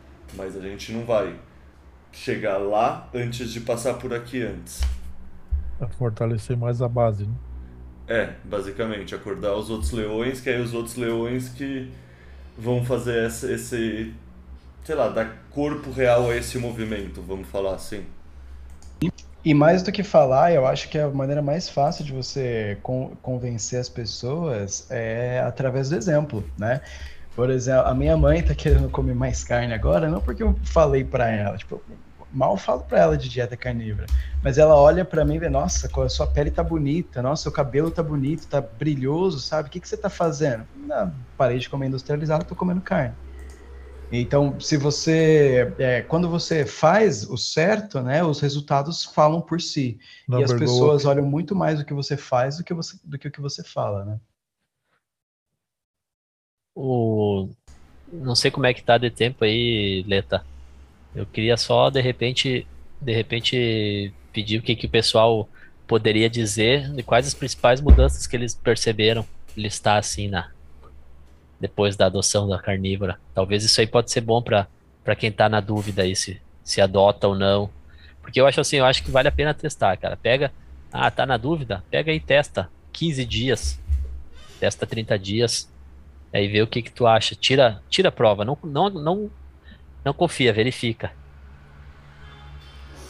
Pessoalmente, para mim, é ânimo durante o dia, energia, qualidade do sono melhorou muito. Eu costumava acordar de mau humor todo santo dia, não, isso não acontece mais. Eu tinha crises de enxaqueca, de enxaqueca frequentes, não acontecem mais. É, normalmente acontecia quando eu ficava muito tempo no, olhando para o computador é, ou quando tinha muita luz vindo na minha direção, né? Assim, é, um dia muito claro eu ficava com enxaqueca. Isso não acontece mais. Hoje eu olho, hoje eu fico eu trabalho no computador o dia inteiro sem problemas. É, a minha pele está muito melhor, é, sem quase sem espinha nenhuma. Meu cabelo está mais resistente. Eu, eu passava a mão às vezes, caía um pouco de cabelo no banho. Isso não acontece mais. É, eu estou mais forte, eu consigo fazer mais barra, mais exercício, consigo correr por mais tempo, consigo correr mais rápido. Para mim, eu tô, eu, eu tô sentindo que eu estou na melhor forma física da minha vida. É, esse, para mim, esse é o resultado da, da dieta carnívora. E foi a única coisa que eu mudei recentemente, sabe? A única coisa. Então, é, para mim, a, a, relação de causa e efeito, para mim, tá, pelo menos está bem clara. É, para mim, esses dois efeitos de baixar a diabetes e a pressão já já valeu a pena, né? Agora estou só na, no caminho para baixar esse ácido úrico do meu corpo, né? Então, se eu conseguir esse objetivo, não tem mais o que falar, né? Não, já como é que é comprovou tudo que que tinha que comprovar, né? É claro que a gente entra numa uma jornada, tem aquele viés otimista, né, que aquilo também dá um ânimo, mas eu acho que não é só esse esse sentimento, né? É, é, tem melhorado todos os aspectos, né? Realmente o humor, é, a disposição, né? O dia parece que rende mais. Meu, antigamente eu estava numa rotina que dormia, acordava, comia, é, trabalhava, comia, trabalhava, comia, dormia, e aquilo ali passa um dia, uma semana, um mês, né, um ano. Meu, é, todo esse aspecto mudou nessa, nesses 24 dias de, de, de, de dieta, né? Então, é um caminho realmente sem volta, né? E o peso, né, Libertonho? É, claro, é, sem falar o peso, né? botar assim que o peso, digamos, já era esperado, no mínimo. Sim. É, é engraçado, né? O pessoal, quem, quem nunca ouviu falar, quando tu fala, eles acham que, que tu vai engordar. Eu posso comer churrasco todo dia se eu quiser, que eu não consigo engordar. E... É, eu, a questão de comida mesmo, eu como e fico satisfeito com pouco, né? Pô, claro, tem toda essa gordura para queimar, então isso é ótimo, né?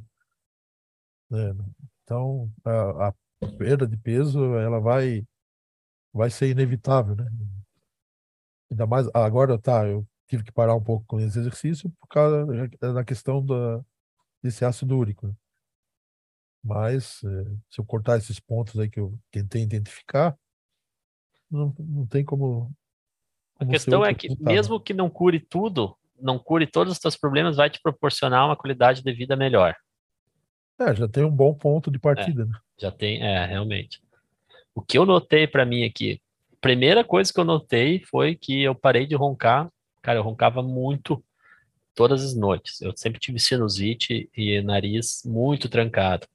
Se pegar, uh, talvez até se, até vou fazer essa comparação hoje, escutar o, o antigo, o primeiro podcast que eu participei e esse agora para ver se eu, eu noto diferença na fala, porque eu, eu era sempre trancado no verão, no inverno, independente do, do clima. E, cara, eu parei de roncar 100%, não ronco mais.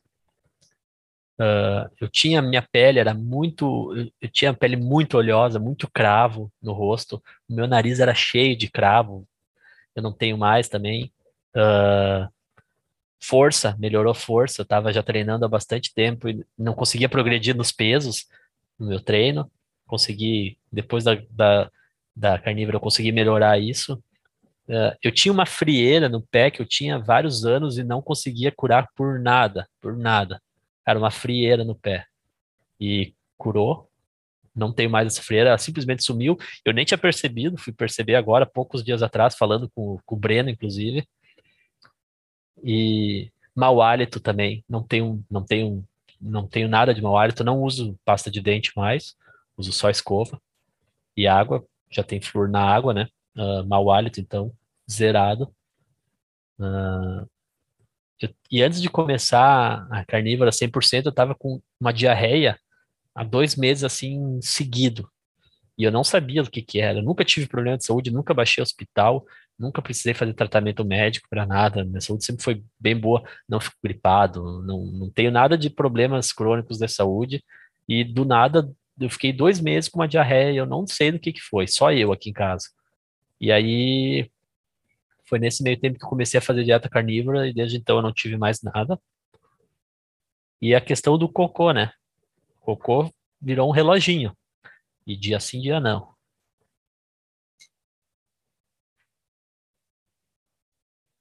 Excelente. No final das contas, você é o que você come, né? Se você come um monte de batata, um monte de massa, você vai ser uma batatinha, um macarrãozinho. Se você come carne, você vai ser um boi, né?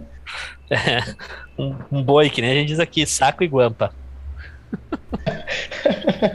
isso aí. Cara, é por isso que eu gosto muito da analogia que a alimentação é a gasolina que você põe no seu motor, assim, tipo.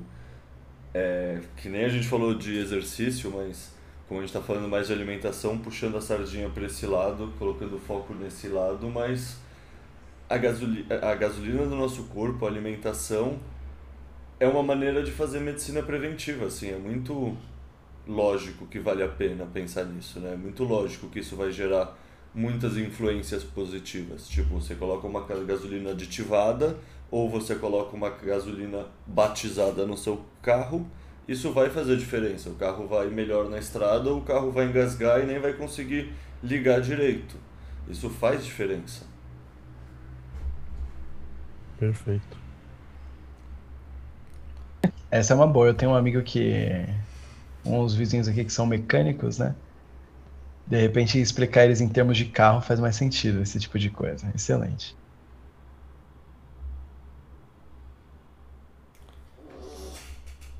Bom, galera, mais alguma coisa? Vocês querem, sei lá, encerrar com falando alguma coisa, trazendo mais alguma dica, alguma mensagem? Por aqui não, eu acho que eu acho que deu para passar uma mensagem legal já.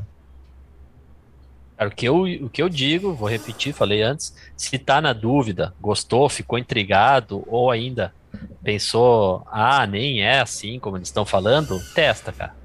Testa que mal não vai fazer. Testa e tu vê. Tenho certeza que não vai fazer mal, só vai te trazer benefício. Não custa testar. Experimenta. Testa 15 dias, 20 dias. Eu duvido que depois que tu começar, tu vai querer parar no décimo dia. Pelo menos por curiosidade. E assim, não precisa começar de vez total, né? Pode ir aos poucos, mas assim, corta o que, que te, o que, que te adoece, né? Porque a carne te cura, o resto tudo te adoece. Açúcar te faz mal, ultraprocessado te faz mal, óleo vegetal te faz mal. A carne cura, né? É, esse é o conselho, né? Totalmente de acordo. É, eu, no meu caso, já entrei de cabeça porque por essas referências que eu falei no começo, né? Fez todo sentido a fonte, é, ele dizer que ser médico, né, especialista da, do aparelho digestivo, né? é, já me fez é, parar e escutar atentamente o que ele falava. Eu vi esse podcast, olha, umas 10 vezes. Sempre pegando um detalhezinho a mais, né, um negocinho a mais. É engraçado que esse podcast caiu na minha timeline e eu não olhei para ele é, na hora, né? Ele ficou pipocando ali e tal. Daí, ah, vou ver. Daí ele, tá porra, já, meu Deus, já. Como é que é? O universo já se abriu, né? E no outro dia ele, o Leta soltou o, segundo episódio. Ah, porra, né? É isso mesmo, né? Esposa, vem cá joga esse óleo fora, vamos lá comprar a banha. Ah, tá legal. Isso foi na sexta-feira, eu acho. É... Ah, vou começar então. Ah, vou, vou começar segunda-feira, beleza. Né? Mas não me preparei assim, ah, vou lá comprar qual carne e tal. Esperei chegar segunda-feira, não tinha carne na hora, comer uns ovinhos e tal. É, mas o conselho é esse, né? Tenta. Né? Mal não vai fazer e o, os benefícios é, só você vai descobrir, na, na verdade, né? Porque é um experimento, né? É, há muita coisa do que foi dito aqui, claro, não tem comprovação, ou se tem, é difícil de, de obter esse material, né? É difícil achar profissional que, digamos, é, é, endosse tudo isso falado aqui, né? mas é, tem que testar mesmo. Esses dois episódios do, do Letra com o Bit Silva, cara, eu tenho algumas horas já de, de, de podcast, entrevista, YouTube, mas uh, o, o, que, o que tem de conhecimento condensado nesses dois episódios ali, cara, é fora do comum. É, indico, é animal, não dá indico pra, mesmo.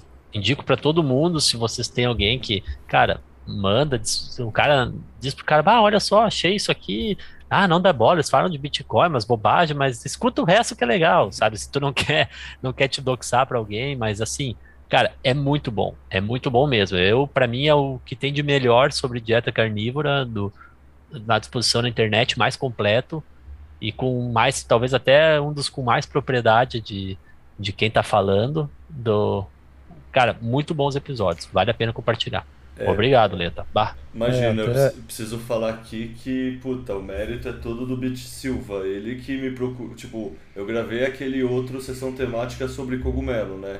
Daí teve o BT Conscious, que é um cara muito bom, muito, sei lá, manja bastante da parte mais técnica do assunto, sabe? Não só o que você lê na primeira camada da superfície da internet. Isso motivou o Bit Silva a entrar em contato comigo e falar, cara, eu acho que eu tenho umas coisas que eu queria trocar ideia.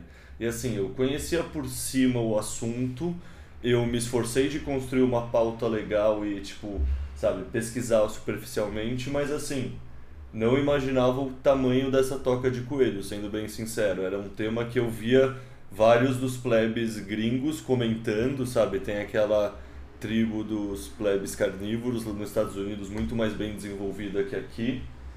E eu sabia que existia, mas eu confesso que eu nunca tinha olhado com maior resolução, assim, sabe? nunca tinha dado um zoom nisso para procurar entender. Achei interessante, conheço conceitualmente essa ideia do, da alimentação ser a gasolina para o seu corpo, mas porra, nunca tinha parado para pensar que sim, uma planta está em constante guerra química com seu ambiente e ela quer evitar que comam as folhas dela. Tipo, isso é tão lógico depois que você ouve, assim? é, depois que ouve, né? Não, Faz sentido. É, quem gosta de biologia, isso é lógico, sabe? A casca da semente tá lá para proteger a semente, não tá lá para ser comida. Tipo, sabe? Umas coisas que. No fundo, eu quase me bato por não ter pensado nisso sozinho, sendo alguém que já gosta de biologia, porque isso é só lógico, isso é só. faz sentido, sabe? Então, para mim, foi assim, uma toca do coelho incrível, assim, que puta, já gosto pra caralho de evolução e no fundo não tinha um filtro adequado para entender a alimentação porque não, não conseguia ver além do filtro do lobby vegano, vamos falar assim.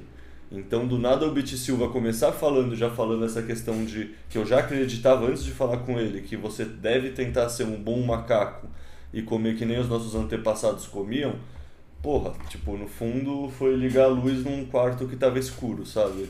Mas enfim, méritos totalmente do Bit Silva. Só tive a curiosidade de explorar a toca, mas o cara é uma máquina. É, eu até perguntei lá se tinha intenção de escrever um livro, né? Daí tu até sugeriu transcrever o, os vídeos, né? É uma boa ideia, né? Eu tava afim de fazer, mas o tempo é escasso demais.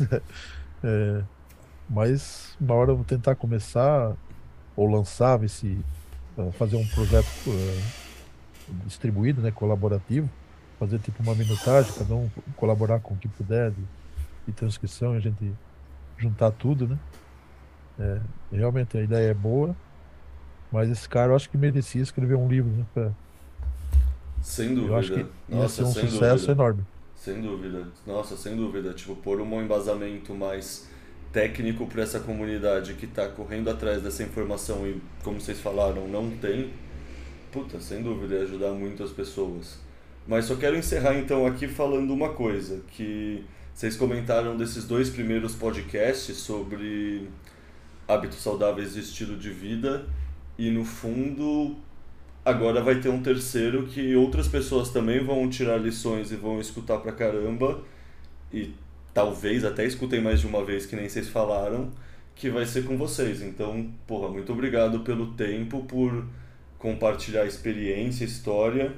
E também só adiantar uma informação que a gente já tem também um quarto episódio marcado para gravar dessa série específica de hábitos saudáveis e estilo de vida que vai ser muito sobre a dopamina e a nossa química cerebral.